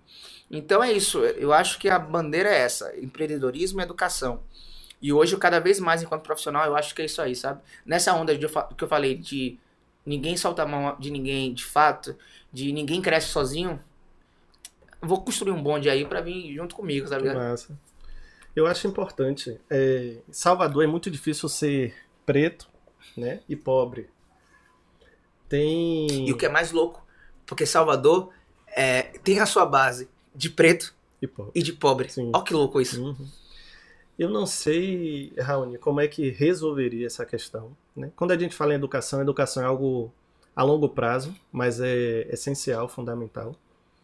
Eu penso que as políticas que vêm sendo adotadas agora, para resolver agora, elas não são totalmente efetivas, né? mas elas são necessárias. A gente precisa, precisa da, da cota, que eu acho que a cota por si só ela não resolve, porque ela vai pegar um jovem que vem com um ensino fundamental horrível e jogar dentro de uma faculdade que provavelmente ele vai cursar um ou dois semestres na raça, entendeu? E vai sair porque ele não tem condições de acompanhar. Se ele se forma em engenharia, né? Só Deus mesmo na, na mão do, do juízo dele. É, é, por exemplo, um método da UFBA, que, que às vezes são aulas de manhã e de tarde. Sim. E atrapalha um turno de trabalho. É verdade. E precisa trabalhar. Justamente. Acho que é até por isso que a UFBA ela tem esse perfil de, de pessoas, é, filhos de ricos que, que estudam lá, né? Sim. Justamente por essa questão. Não tem condições de você trabalhar e estudar na UFBA. Eu tenho um amigo que ele vai se formar agora em medicina na UFBA. Mas ele trabalha muito, estuda muito, e ele faz o que ninguém do universo dele lá faz. Enquanto o pessoal só estuda, a maioria, uhum. ele tem que fazer o dobro, o triplo, sabe? Uhum. É louco. É, é de madrugada. E a gente, enquanto amigo, vai ajudando ele na questão do trabalho, permutando, uhum. para poder ajudar. Porque é o que, querendo ou não, todo mundo vai sonhando junto, junto né? Sonhando junto. Isso eu acho importante essa coisa que um vai fazendo pelo outro, isso é muito importante. Eu acho que eu nunca falei isso aqui no podcast. Eu sou formado em gastronomia, né? Ah, é. Eu trabalhei muito tempo com gastronomia, correndo atrás. Trabalhei um ano de graça, porque eu tinha um professor que ele era formado pelo Le Cordon Bleu, da Cordon Bleu, né? E eu queria muito aprender confeitaria. Ele, você quer aprender confeitaria? Quero. Pronto, venha trabalhar comigo, mas eu não tenho nada para te pagar. Eu só quero aprender. E fui trabalhei um ano com ele. Trabalhei em restaurantes. é, já fui gerente de AIB, de, de hotéis no sul da Legal. Bahia. Assim, e trabalhando muito. né? A pri- minha primeira entrevista de emprego para um hotel no sul da Bahia, quando eu cheguei, o dono me olhou assim. Aí ele me olhou. Ele não pode sentar. Eu aí sentei. Ele não vamos almoçar. E a gente começamos a conversar e almoçar. Aí ele parou e falou assim: Rapaz, até que alguém assim, né, como você, Uhum. é, você conversa muito bem, come muito bem. Um senhor já, né, de idade. Come muito bem, fala muito bem, se veste Sim. muito bem. É, falei, "Hum, obrigado, né? É, fui muito bem educado. E ele, não, isso é super importante. A gente precisa de mais pessoas assim como você, do seu jeito, fazendo essas coisas. Só ocultou o negro, né? O preto Sim. comecei a trabalhar lá e vi uma série de, de questões desse jeito lá, nesse local específico. Mas é um ambiente que, se você militar, você bater o pé, você não fica, você não trabalha. O sul da Bahia ele é muito complicado nessa questão de raça, Sim. né? De cor. E o que o pessoal acha muito que a Bahia é só Salvador, né? Sim, Mas sim. a Bahia é muito É mais. muito mais, É muito certeza. mais. É, aí eu saí desse, desse hotel, fui para um outro local, que era uma entrevista de emprego. Uma amiga minha, ela falou: Olha, boys, ela era muito influente lá na cidade. Ela falou: Eu vou ter uma entrevista de emprego para você, porque o, o chefe era um francês, ele tá indo embora, que ele vai abrir o restaurante Uhum. dele em São Paulo e tal. E o dono quer conhecer você. Eu falei de você para ele, ele quer te conhecer. Meu nome é Boaz Nadaber. Né? Para quem vai ler o nome no papel, poxa, Uhum. esse cara daí, né? Manda chamar. É. E ele nem se interessou em saber quem era. E ele era um europeu lá, o dono, tava sentado de costas. Eu vim caminhando com, com essa minha amiga. Quando ele me viu, sabe, a, as A feições dele expressão. chega, baixou na hora. Esmoreceu, ele me olhou assim. Ele, tudo bom? Eu falei, tudo bom. Ele, você que é Boaz? Eu falei, sou, sim, senhor. Ele, ah, é que eu tava esperando alguém diferente. Rapaz, aí você tem que, você tem que dar uma respirada, Sim. né? Eu falei, diferente como? Porque eu já tava chateado com a cidade, né? Eu falei, diferente como? Ele, não, só diferente, né? É, você já conhecia aqui o ambiente e tal, e falou do ambiente dele, enalteceu né, o, o estabelecimento dele. E resumindo, ele falou que não dava para eu trabalhar lá, porque ele precisava de alguém para se comunicar com as pessoas. Ué. E essa pessoa tinha que ser é, bem aparente, né, para estar conversando, porque o público dele era um público assim, assim, assado. Essa pessoa tinha que ser é, branca. É branca, né? Eu falei, não, tranquilo. Minha colega não tinha onde colocar a cara, porque ela ficou super sem graça, aquela coisa toda. Mas é aquilo, quem nasce preto, nasce preto. Uhum. né? É só mais um dia. Uhum. né? A gente veste a roupa e vai embora. Uhum. E esse foi um dos motivos, eu voltei para Salvador. Esse foi um dos motivos de eu ter saído da área de gastronomia, porque quantos chefes de cozinha em Salvador, preto, você conhece? Pouquíssimos. Que tenha destaque, como tem, Pouquíssimos. entende? Pouquíssimos. Mas toda a equipe dele é preta, com toda certeza. Entendeu? Então isso é algo que entristece muito. E um amigo meu, é, Nolasco, um cara muito bom, trabalhou em Portugal, trabalhou em vários países. Ele falou assim: Boaz, você é jovem, você vai cansar. Porque a gente é preto e preto não ocupa restaurante de luxo aqui em Salvador. Você vai, você vai aprender isso na pele. E não deu outra. Aprendi isso na pele. Uhum. Isso é muito triste. É triste? Não. É, é, é, é, e a- o mais louco é quando você faz o recorte e a gente está na cidade mais negra fora Sim. da África.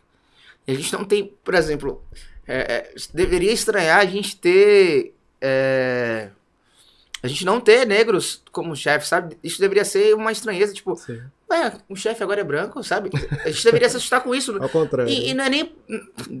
Como a galera fala né, do racismo reverso, da utopia do racismo reverso. É porque é matemático. Sim, Se nós somos maioria, a gente deveria ser maioria, proporcionalmente, em qualquer espaço. verdade. Quantas pessoas aqui é, que devem estar assistindo a gente tiveram na sua infância um médico infantil negro? É difícil, Sabe? né? Eu fui ter meu primeiro médico negro, veio assim, tipo, depois de 18 anos, pô. Que foi um urologista. Depois de 18 anos. Ó que louco isso. Sim. E aí você cria crianças que não se veem em nenhum desses espaços. Ah, Eles nem são, tipo, às vezes você pergunta a, um, a uma criança na periferia, eu, faz- eu fazia muito isso. Elas queriam ser o jogador de futebol ou cantor PM. Por quê? São os locais onde mais eles A vêm maioria, sim. sabe? É, dificilmente eles vão falar um chefe de cozinha, Sim. um astronauta, sabe? Um cientista, um médico ou um advogado. Porque eles não se veem ali. Eu acho que a representatividade também, quando a gente fala, é para além da TV, sabe? Para além do ator, do apresentador, do repórter, do músico. A gente precisa ocupar espaços, para mim, em todas as esferas. Porque a gente é, é simples, nós somos maioria Sim. sabe? É, eu concordo com o que você fala sobre cota também, que é, a cota por si não resolve. É, inclusive, a cota deveria ser para mim da seguinte forma: a gente agora, a curto prazo, precisa resolver. Agora, Sim. a gente precisa incluir essa galera sim, que tá agora estudando, tá com vontade de estudar, e colocar na universidade. Precisa ter esse choque hoje. Mas a gente precisa é, é, é, melhorar a nossa educação de base para ontem. Sabe? A gente a médio e longo prazo precisa melhorar. Só que só, só vai cada vez mais sucateando. É verdade. Sucateando, sucateando, sucateando, sucateando. Em todas as esferas do nosso país. Sabe? Em todas as esferas. A educação hoje é, é, é plano B, plano C, D. É verdade. Sabe? E até porque para a autoridade isso é tranquilo, né? Quanto mais você tem uma, uma população que não tem acesso à informação, mais você consegue manipular. É simples, uma conta simples. O pessoal acreditou em diversas coisas nas últimas eleições presidenciais. Sabe? Eu tenho um parente na minha família que hoje não quer tomar vacina. Uma pena, né? Hoje. Tipo, pessoas que eu amo, assim, não querem tomar vacina. Porque é experimento. Pô, ah, Coronavac eu não tomo. Gente, do nada a gente é, é, encontrou um monte de sommelier de vacina. Eu ainda brinco, o pessoal que toma qualquer tipo de cerveja numa festa, sabe? Bebe até, até coisa de é, procedência duvidosa. Tá querendo escolher vacina, cara. É um absurdo que em 2021 a gente ainda tenha que falar sobre a necessidade de tomar uma vacina, sabe? Então eu acho que é isso. A informação, a educação é muito importante. E a gente precisa, é, é isso. Você falou, ainda voltando à sua pergunta, que você falou sobre como eu me enxergo assim, sobre um- uma, uma pessoa que fala sobre pautas raciais e tal. Perceba que, que aqui a gente já trouxe uma problemática. Uma problemática que, inclusive, é extremamente importante, que não é pautada. Chefes de cozinhas pretos. E que ninguém fala assim, pô, é mesmo. Porque isso, inclusive, deveria ser uma, um. é, Deveria causar estranheza. Não a gente vê um preto com um chefe de cozinha, com aquela roupa branca. Uhum. Quando a gente vê um cara, um preto com um é, roupa branca, as nossas brincadeiras nunca é trazer ele como chefe ou É como verdade. médico. É como o macumbeiro, que obviamente não tem nenhum problema Sim. de ser macumbeiro, mas a gente sabe que o tom não é por conta. É, é, ah, não é porque tem problema. É porque é, torna um problema assim, Sim. certo? Ou é enfermeiro, técnico de enfermagem, que a gente sabe também, não é pro- profissões, não são profissões desonestas, mas a galera quando coloca, coloca abaixo. Sim. Nunca coloca como um médico, sabe? Então é, é, é- é muito, é muito, muito desumano isso, sabe? E, e às vezes a gente, até por sobrevivência, às vezes por uma alienação, às vezes pelo sistema que de fato é racista, e às vezes por cansaço, às vezes a gente nem quer notar. A gente quer ser alienado às vezes, sabe? É, hum, já sei, É, já sei como Só é. deixa passar. É. É, e eu acho até justo às vezes, porque é sobrevivência, mano. Sim. Pô, é- é, eu, falo isso direto com, com os meus amigos. Eu só milito em horário comercial, velho. Das 9 às 18, depois eu quero. Porque a- o que acontece, né? Acontece alguma coisa, você, você, quando tem algum. Você já produz conteúdo assim na internet e já tem alguma certa relevância, acontece qualquer coisa de racismo, o pessoal já manda pra você. Vai comentar, não? Cara, eu quero ver minha Netflix, velho. O racismo é tão escroto com a gente que isso nega a gente. Até mesmo não querer falar sobre isso. Vai passar pana? Falei, não, mano, eu só não quero falar. Sim. Eu quero ver, eu quero me alienar. Ninguém cobra do branco isso. Você não vai falar nada, não, porque. ah, Sabe? Sim. Já espera. E Mas é a gente- chato, né? É. Tem que falar. É... Tipo, é chato pra gente ter que estar o tempo todo falando sobre preto, preto, preto, preto, preto, preto. Não é legal também pra gente. Eu tenho um amigo na. Ele trabalha na Sport TV. E agora tá entrando na Globo com boletins esportivos. Marcos Luca Valentim. Ele é incrível. E em um determinado momento ele só era chamado no Sport TV pra falar sobre algum caso de racismo no basquete, não sei o que lá, blá blá blá. Aí ele, mano, você fala sobre qualquer outra coisa aqui, viu? É, sabe? Eu sou, eu, eu sou, eu estudo esporte. Sim. É, se quiser que eu comente golfe, eu vou comentar sobre golfe, viu? É, não tô aqui pra falar. Aí ia botar ele pra falar sobre golfe. Sim, o que, é que você acha de Tiger Woods?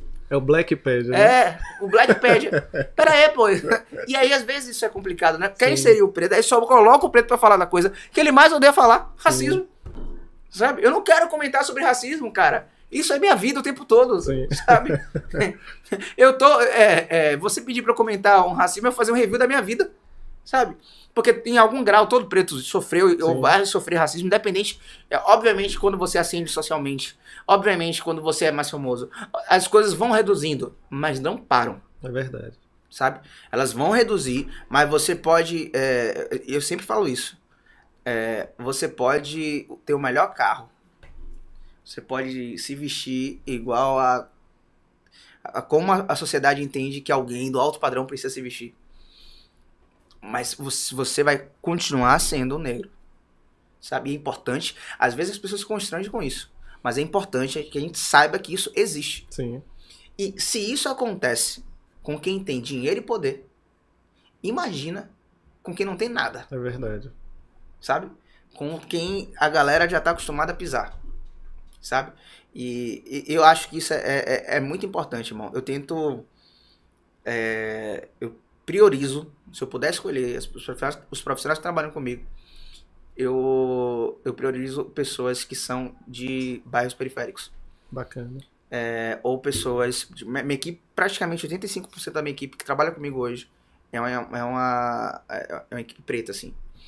E eu, e nem, eu nem faço assim. Não é que eu faço questão de ter. É que eu só abro meu horizonte para procurar mais. Sim. Então o que eu tô fazendo é matemático apenas. Se eu abro o horizonte para procurar mais, porque somos maioria, logicamente, eu não deveria ter dificuldade para encontrar esses profissionais Sim. sabe? Então, é, a gente precisa talvez um pouco entender isso e furar um pouco nossa bolha, sabe?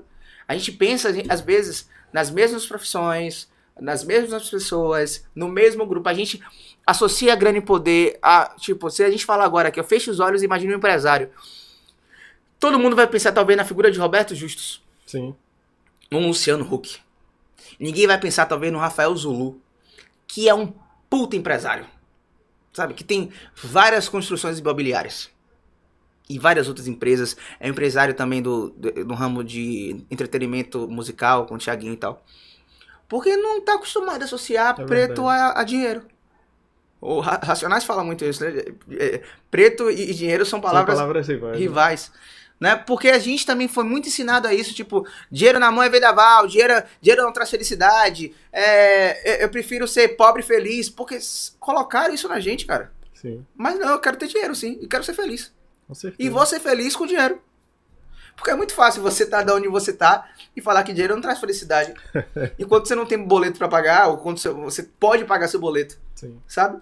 Ou quando você não tá preocupado, você tá preocupado, não tá preocupado se seu filho vai voltar pra casa, porque ele precisa trabalhar até tarde e chegar 11 horas num bairro onde tem toque de recolher por conta do tráfego.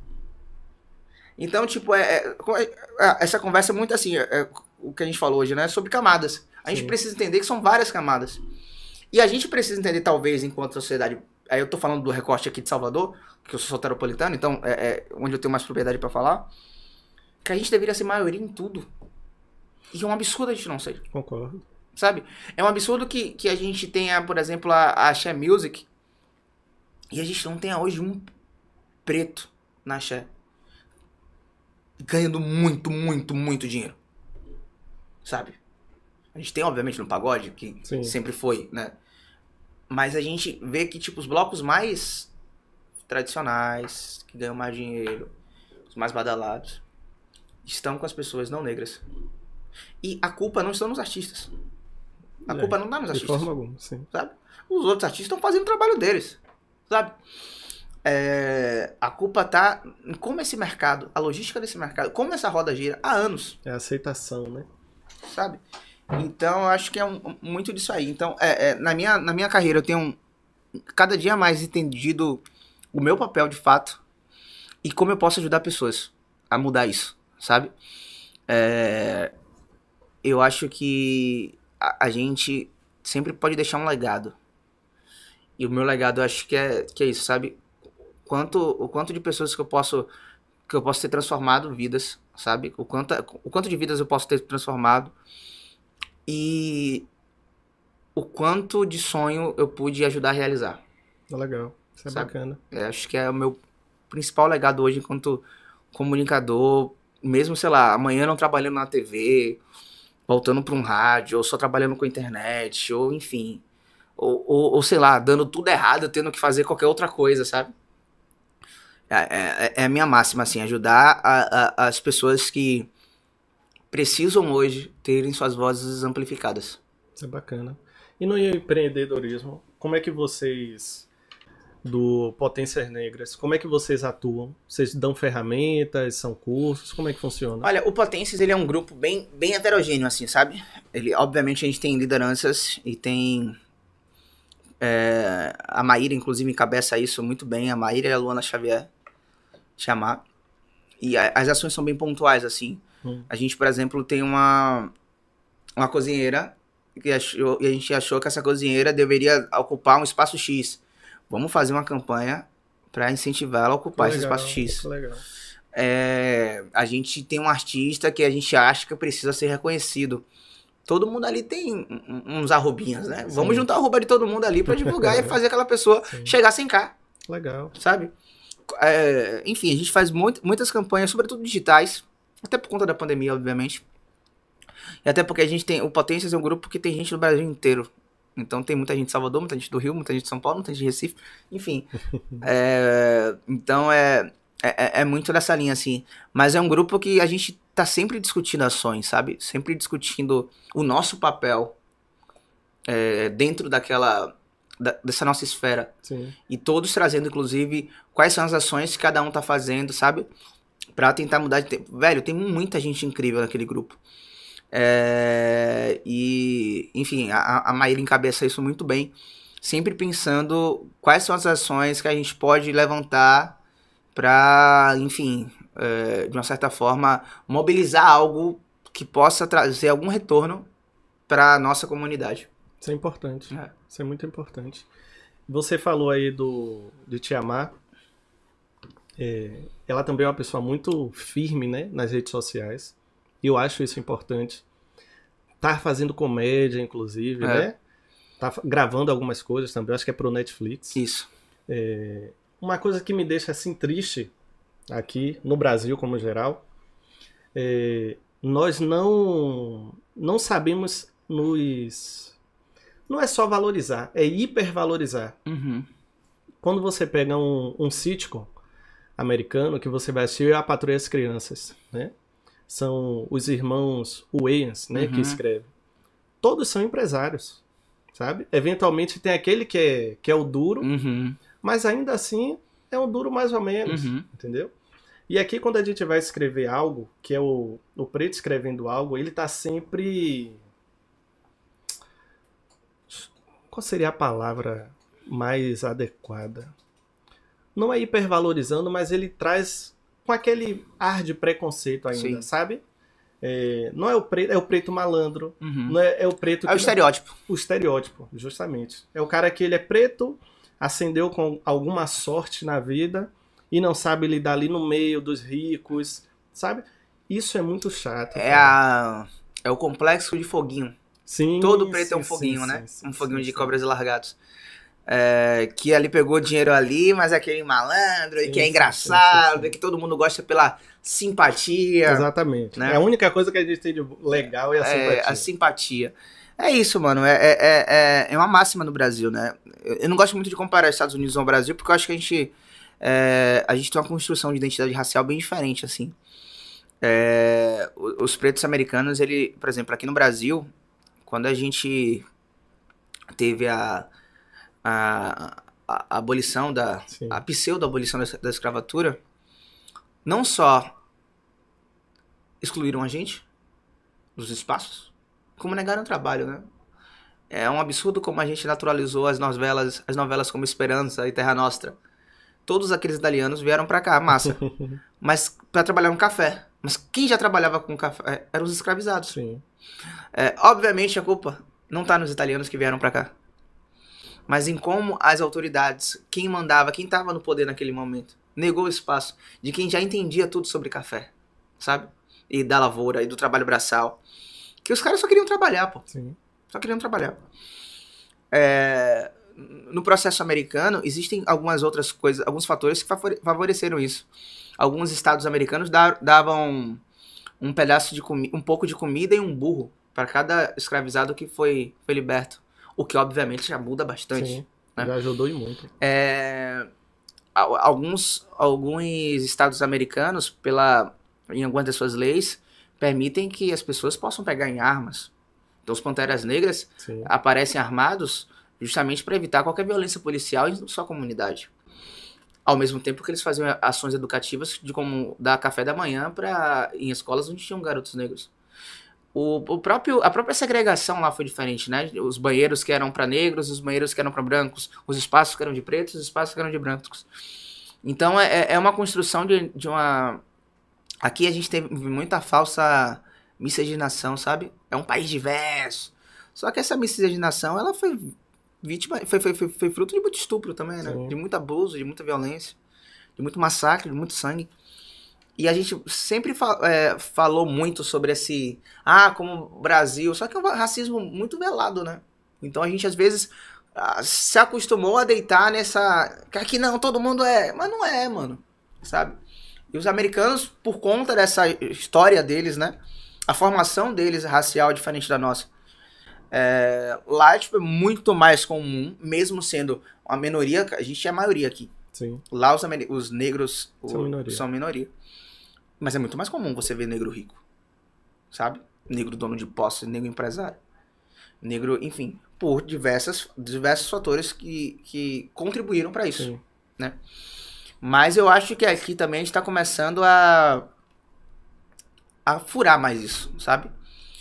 Pra mim, ainda não, não no ritmo que eu achava que deveria ser. Sim. Acho que a gente precisa acelerar um pouco mais essa roda.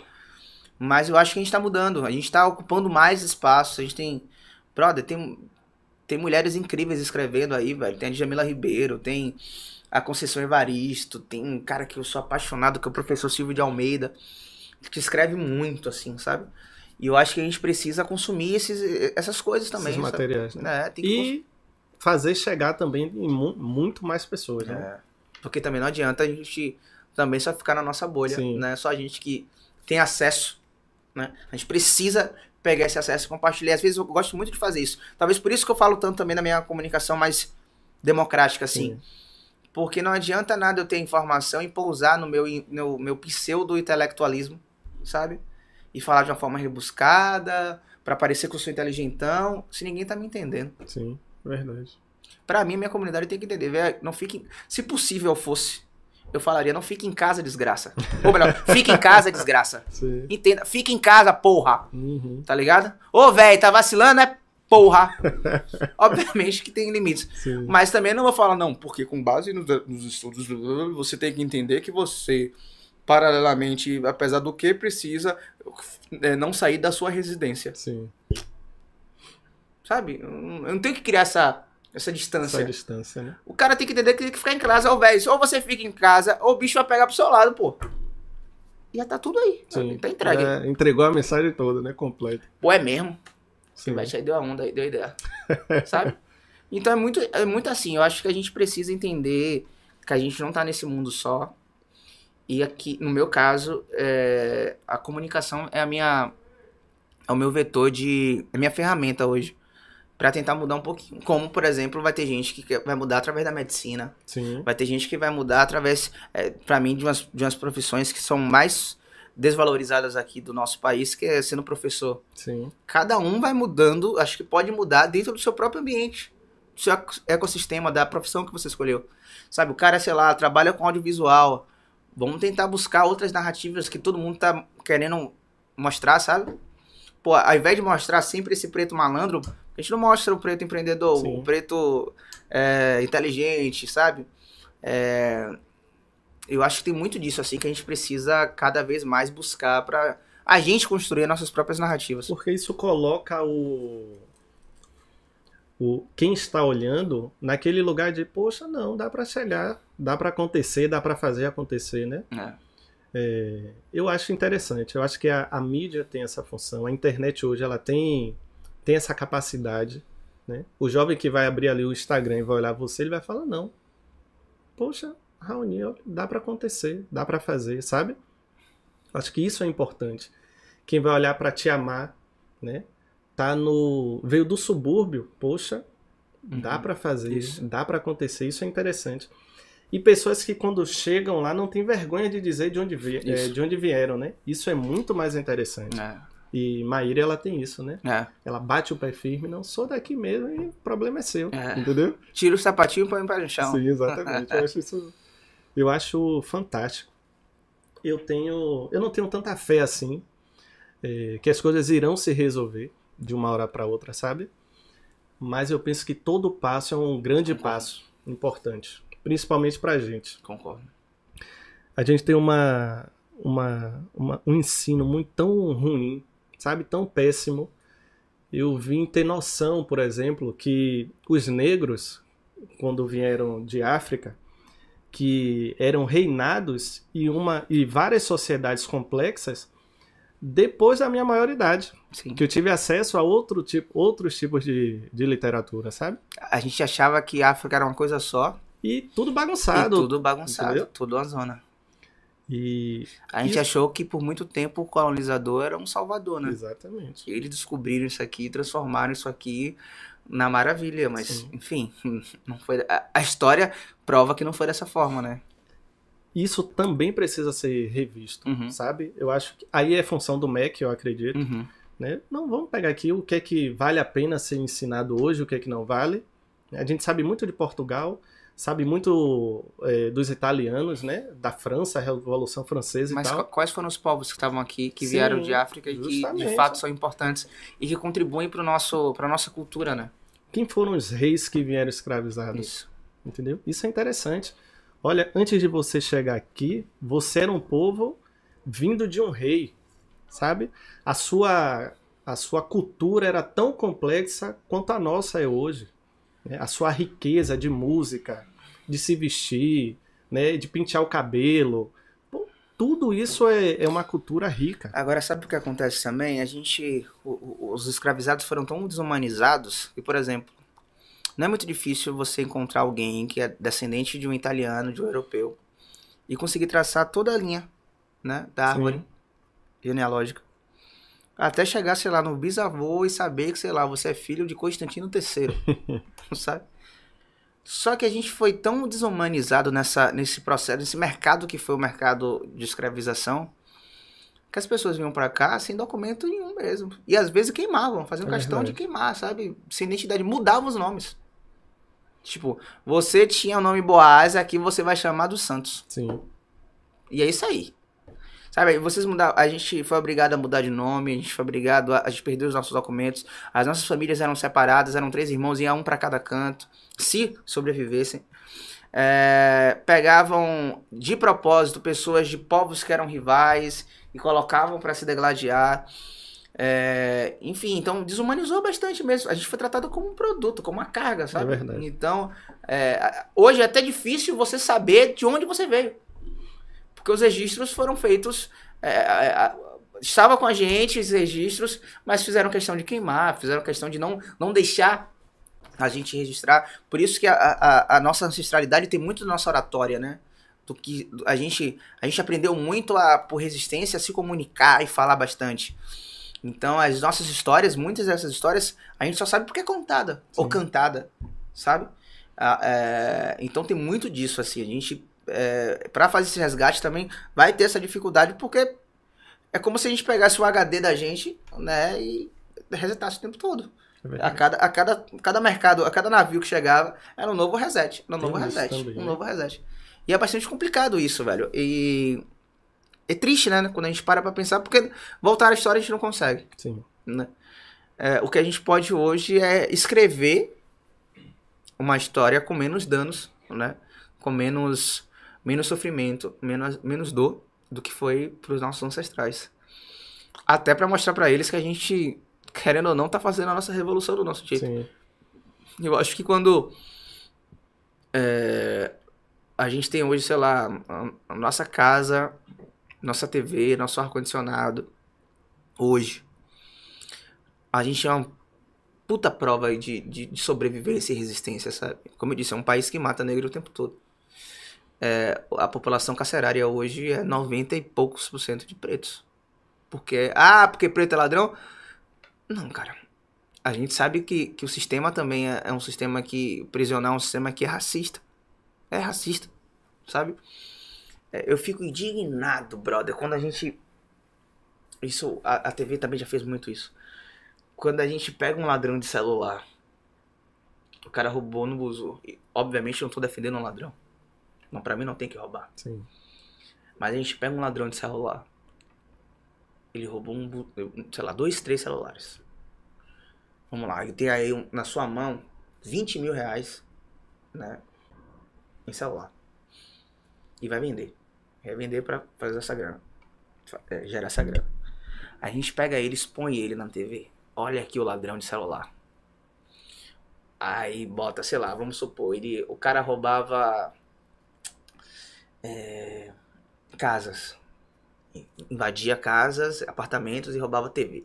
Olha aqui, o Homem-Aranha. Começa a ridicularizar Sim. o cara, né? Expõe, mostra a cara. Esse cara dificilmente, se ele for solto, ele vai conseguir um emprego, porque na comunidade dele todo mundo já sabe que ele é ladrão. Né? Então, se ele tiver repensado e arrependido, se, ter se arrependido, ele já vai ter uma dificuldade porque tá lá registrado, né? Isso presidiário, Sim. o pessoal já sabe, já é mais difícil. Só que a gente pega um político que rouba milhões a gente pega um rico que sonega milhares em, em impostos e trata isso como porra nenhuma, tá ligado? A, a, polícia, pra, pra mostrar, bota ele num carro, num carro todo preto, às vezes a imprensa nem consegue ter acesso, é, o, a depender do rico que tá sonegando impostos, tem aquela passada de pano. Só que o cara que roubou 5 mil reais não vai conseguir voltar a trabalhar. Tá ligado? Tá errado roubar celular? Claro que tá. Sim. Mas a gente também precisa repensar em como esse sistema é, esse sistema prisional nosso está encarcerando a, a, nossa galera também de uma forma injusta. Eu quero que esse cara seja preso e pague pelo roubo de celular. Tem que se mais ressocializar. Mas eu quero também que o, os outros que estejam também cometendo crimes também sejam presos e paguem por isso. Tá ligado? Mas você acredita que apenas prender, porque o nosso sistema não, prisional funciona. Eu, eu, também acho. Eu também não acho que, que, que, que, o caminho é. Só prender, né? Principalmente hoje, você pega. Você coloca na mesma cela um ladrão de celular, um traficante e um estuprador. Uma faculdade. Olha pra isso. Uhum. Que loucura. Aí o cara, pra sobreviver, sobreviver lá, vai precisar fazer inúmeras. O mesmo ladrão de celular. Sim. Inúmeras coisas que às vezes aumenta a pena dele, porque ele fala, ou eu aumento minha pena ou eu sobrevivo. Né? Vai ter que fazer alianças, porque já tem um cara falando, ó, oh, você faz isso aqui, ou sua família, porque o cara já sabe. Sim. Né? O, o, tráfico é muito bem articulado. Ou você faz isso aqui, ou sua família vai. Ó, já sei quem é sua, sua filha, sua filha estuda no local. O cara já fica já uhum. louco. Né? E aí é, é um sistema que vai deixando aquele cara ainda mais preso, ainda mais com raiva, vai tirando a sua humanidade, porque você pega uma cela que é para ter quatro pessoas, tem cem. Sim. Cheirando a, a, a, a, a xixi, a cocô, a gente que, que, que às vezes que infelizmente não tem acesso a banho, sabe? Condições insalubres mesmo. E você quer que esse cara saia? Não. Ah, vou sair de boa. E não, não, não tem psicológico que aguente isso, brother. Repito, não estou aqui defendendo um ladrão, tá ligado? Mas é importante que a gente entenda que é um sistema que já tá, já tá fadado a um insucesso. E não adianta a gente construir prisões, mais prisões, sabe? Não adianta, não adianta, não adianta. A gente hoje não, não, não pensa na ressocializa ressocialização desse cara. A gente pensa apenas, vai, vai, vai lá, fica lá. Sim. E, e, sabe? É porque só apenas prender e. É porque a gente não prende. A gente prende e exclui do nosso convívio, Aham. né? Pronto. Se ele, o que ele estiver fazendo lá e eu não estiver vendo, não me incomoda. Uhum. Comecei a ver, pronto, isso aí já tá me incomodando. Isso. E a nossa Constituição não permite, né? Não, a gente fala de ressocializar, mas não permite ele aprender uma profissão, Isso. não permite ele trabalhar lá dentro.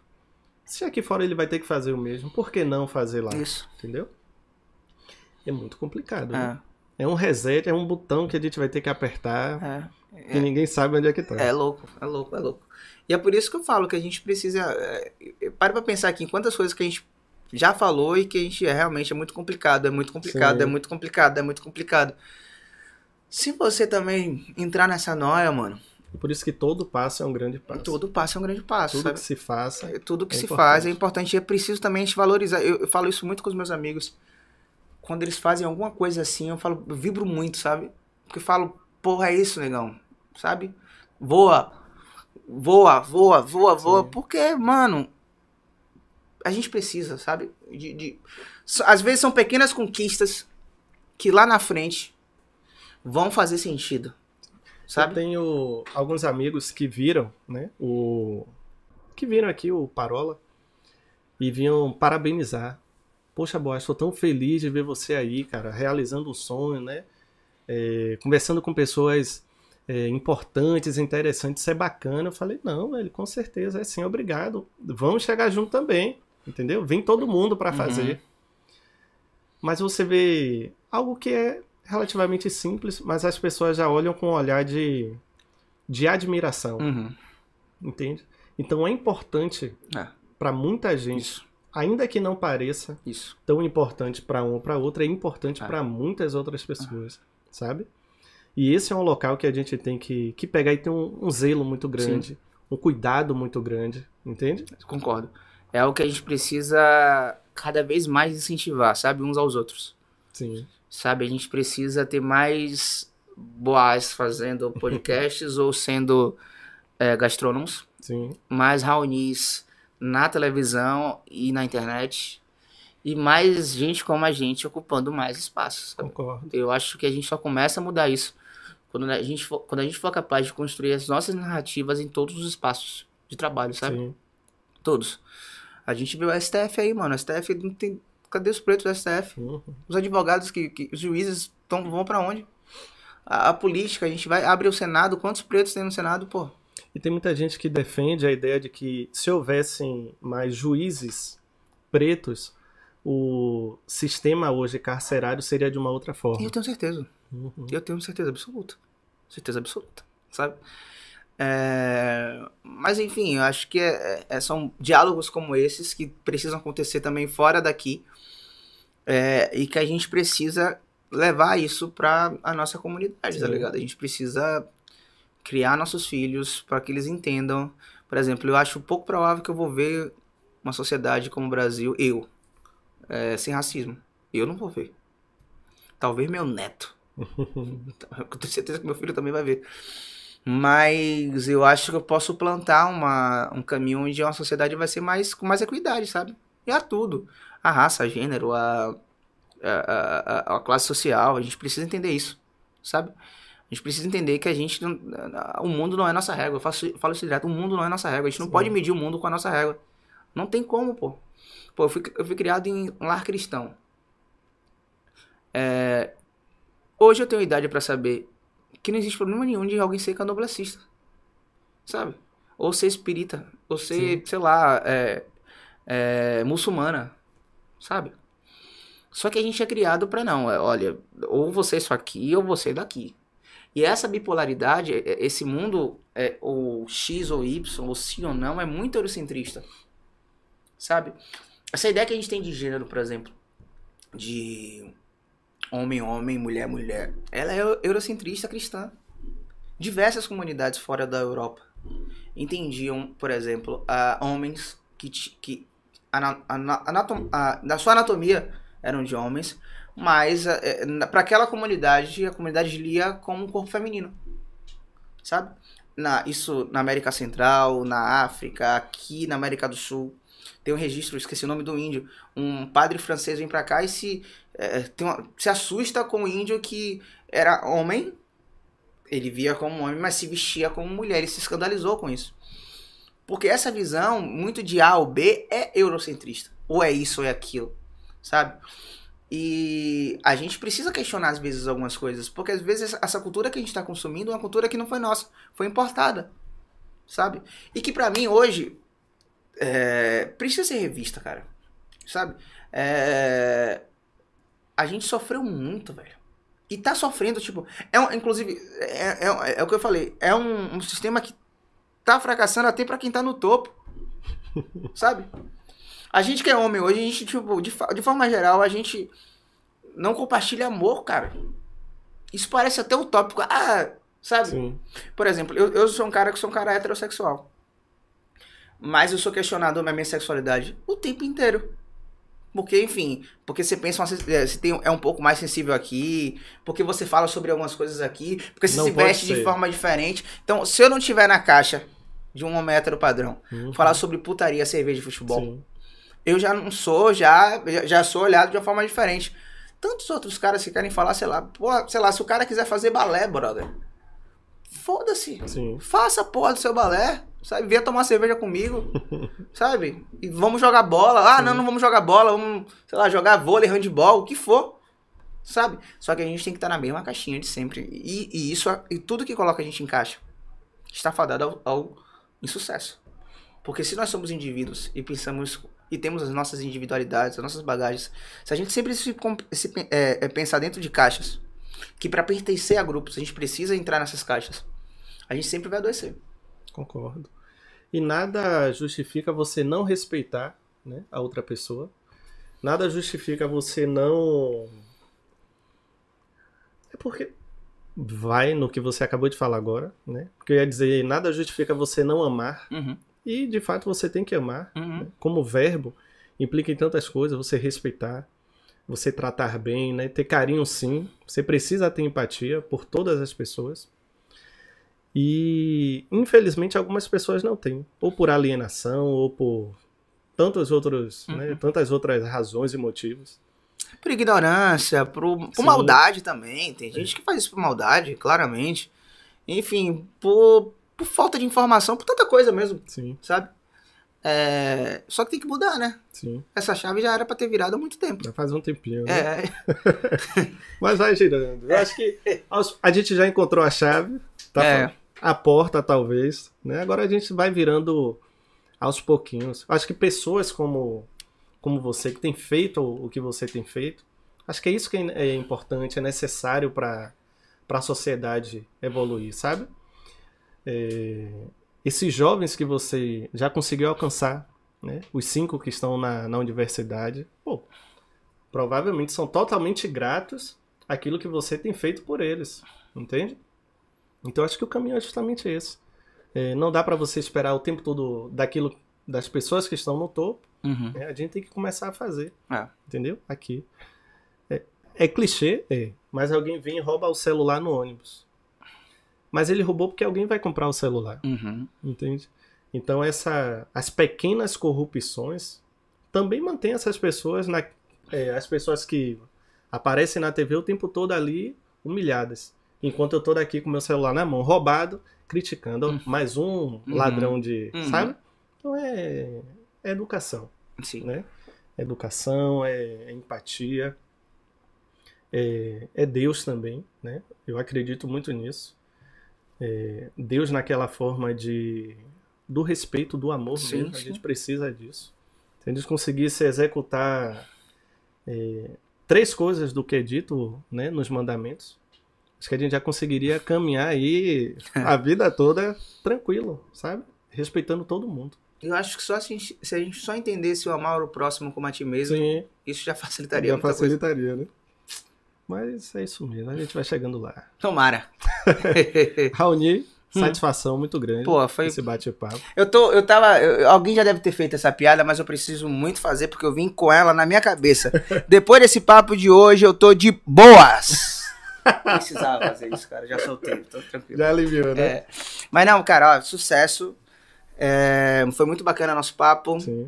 E é isso, vamos nessa. Com certeza. Muito obrigado. Quiser aí dar uma palavrinha com, com o pessoal, fica à vontade. Então, ó, convidar vocês para assistir de segunda a sexta-feira, certo? TV é Revista, ao meio-dia a gente almoça junto, se informa junto, se diverte junto também, por que não? E fica, obviamente, ligado nas principais notícias da capital e também do interior da Bahia, tá? Também podem me seguir nas redes sociais, tem também um pouquinho de tudo. O Pretinho aqui gosta de falar de coisinhas importantes e também gosta muito de meter dança. Então vai ver lá isso também. E logo em breve também tem o, o, o podcast Tapioca, mas isso aí, ó, seguindo, me seguindo nas redes sociais vai saber tudo, tá bom? boa. Então é isso, Boas.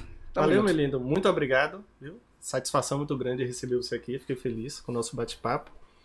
E para você que chegou até o final desse podcast, eu agradeço, né? Compartilhe esse parola com quem você gosta, compartilhe com os amigos, com, fam com a família. Compartilhe o parola com quem você não gosta. Se você não gosta do parola, só de raiva, eu tenho dito. E muito obrigado. Um beijo, meu povo. Uh!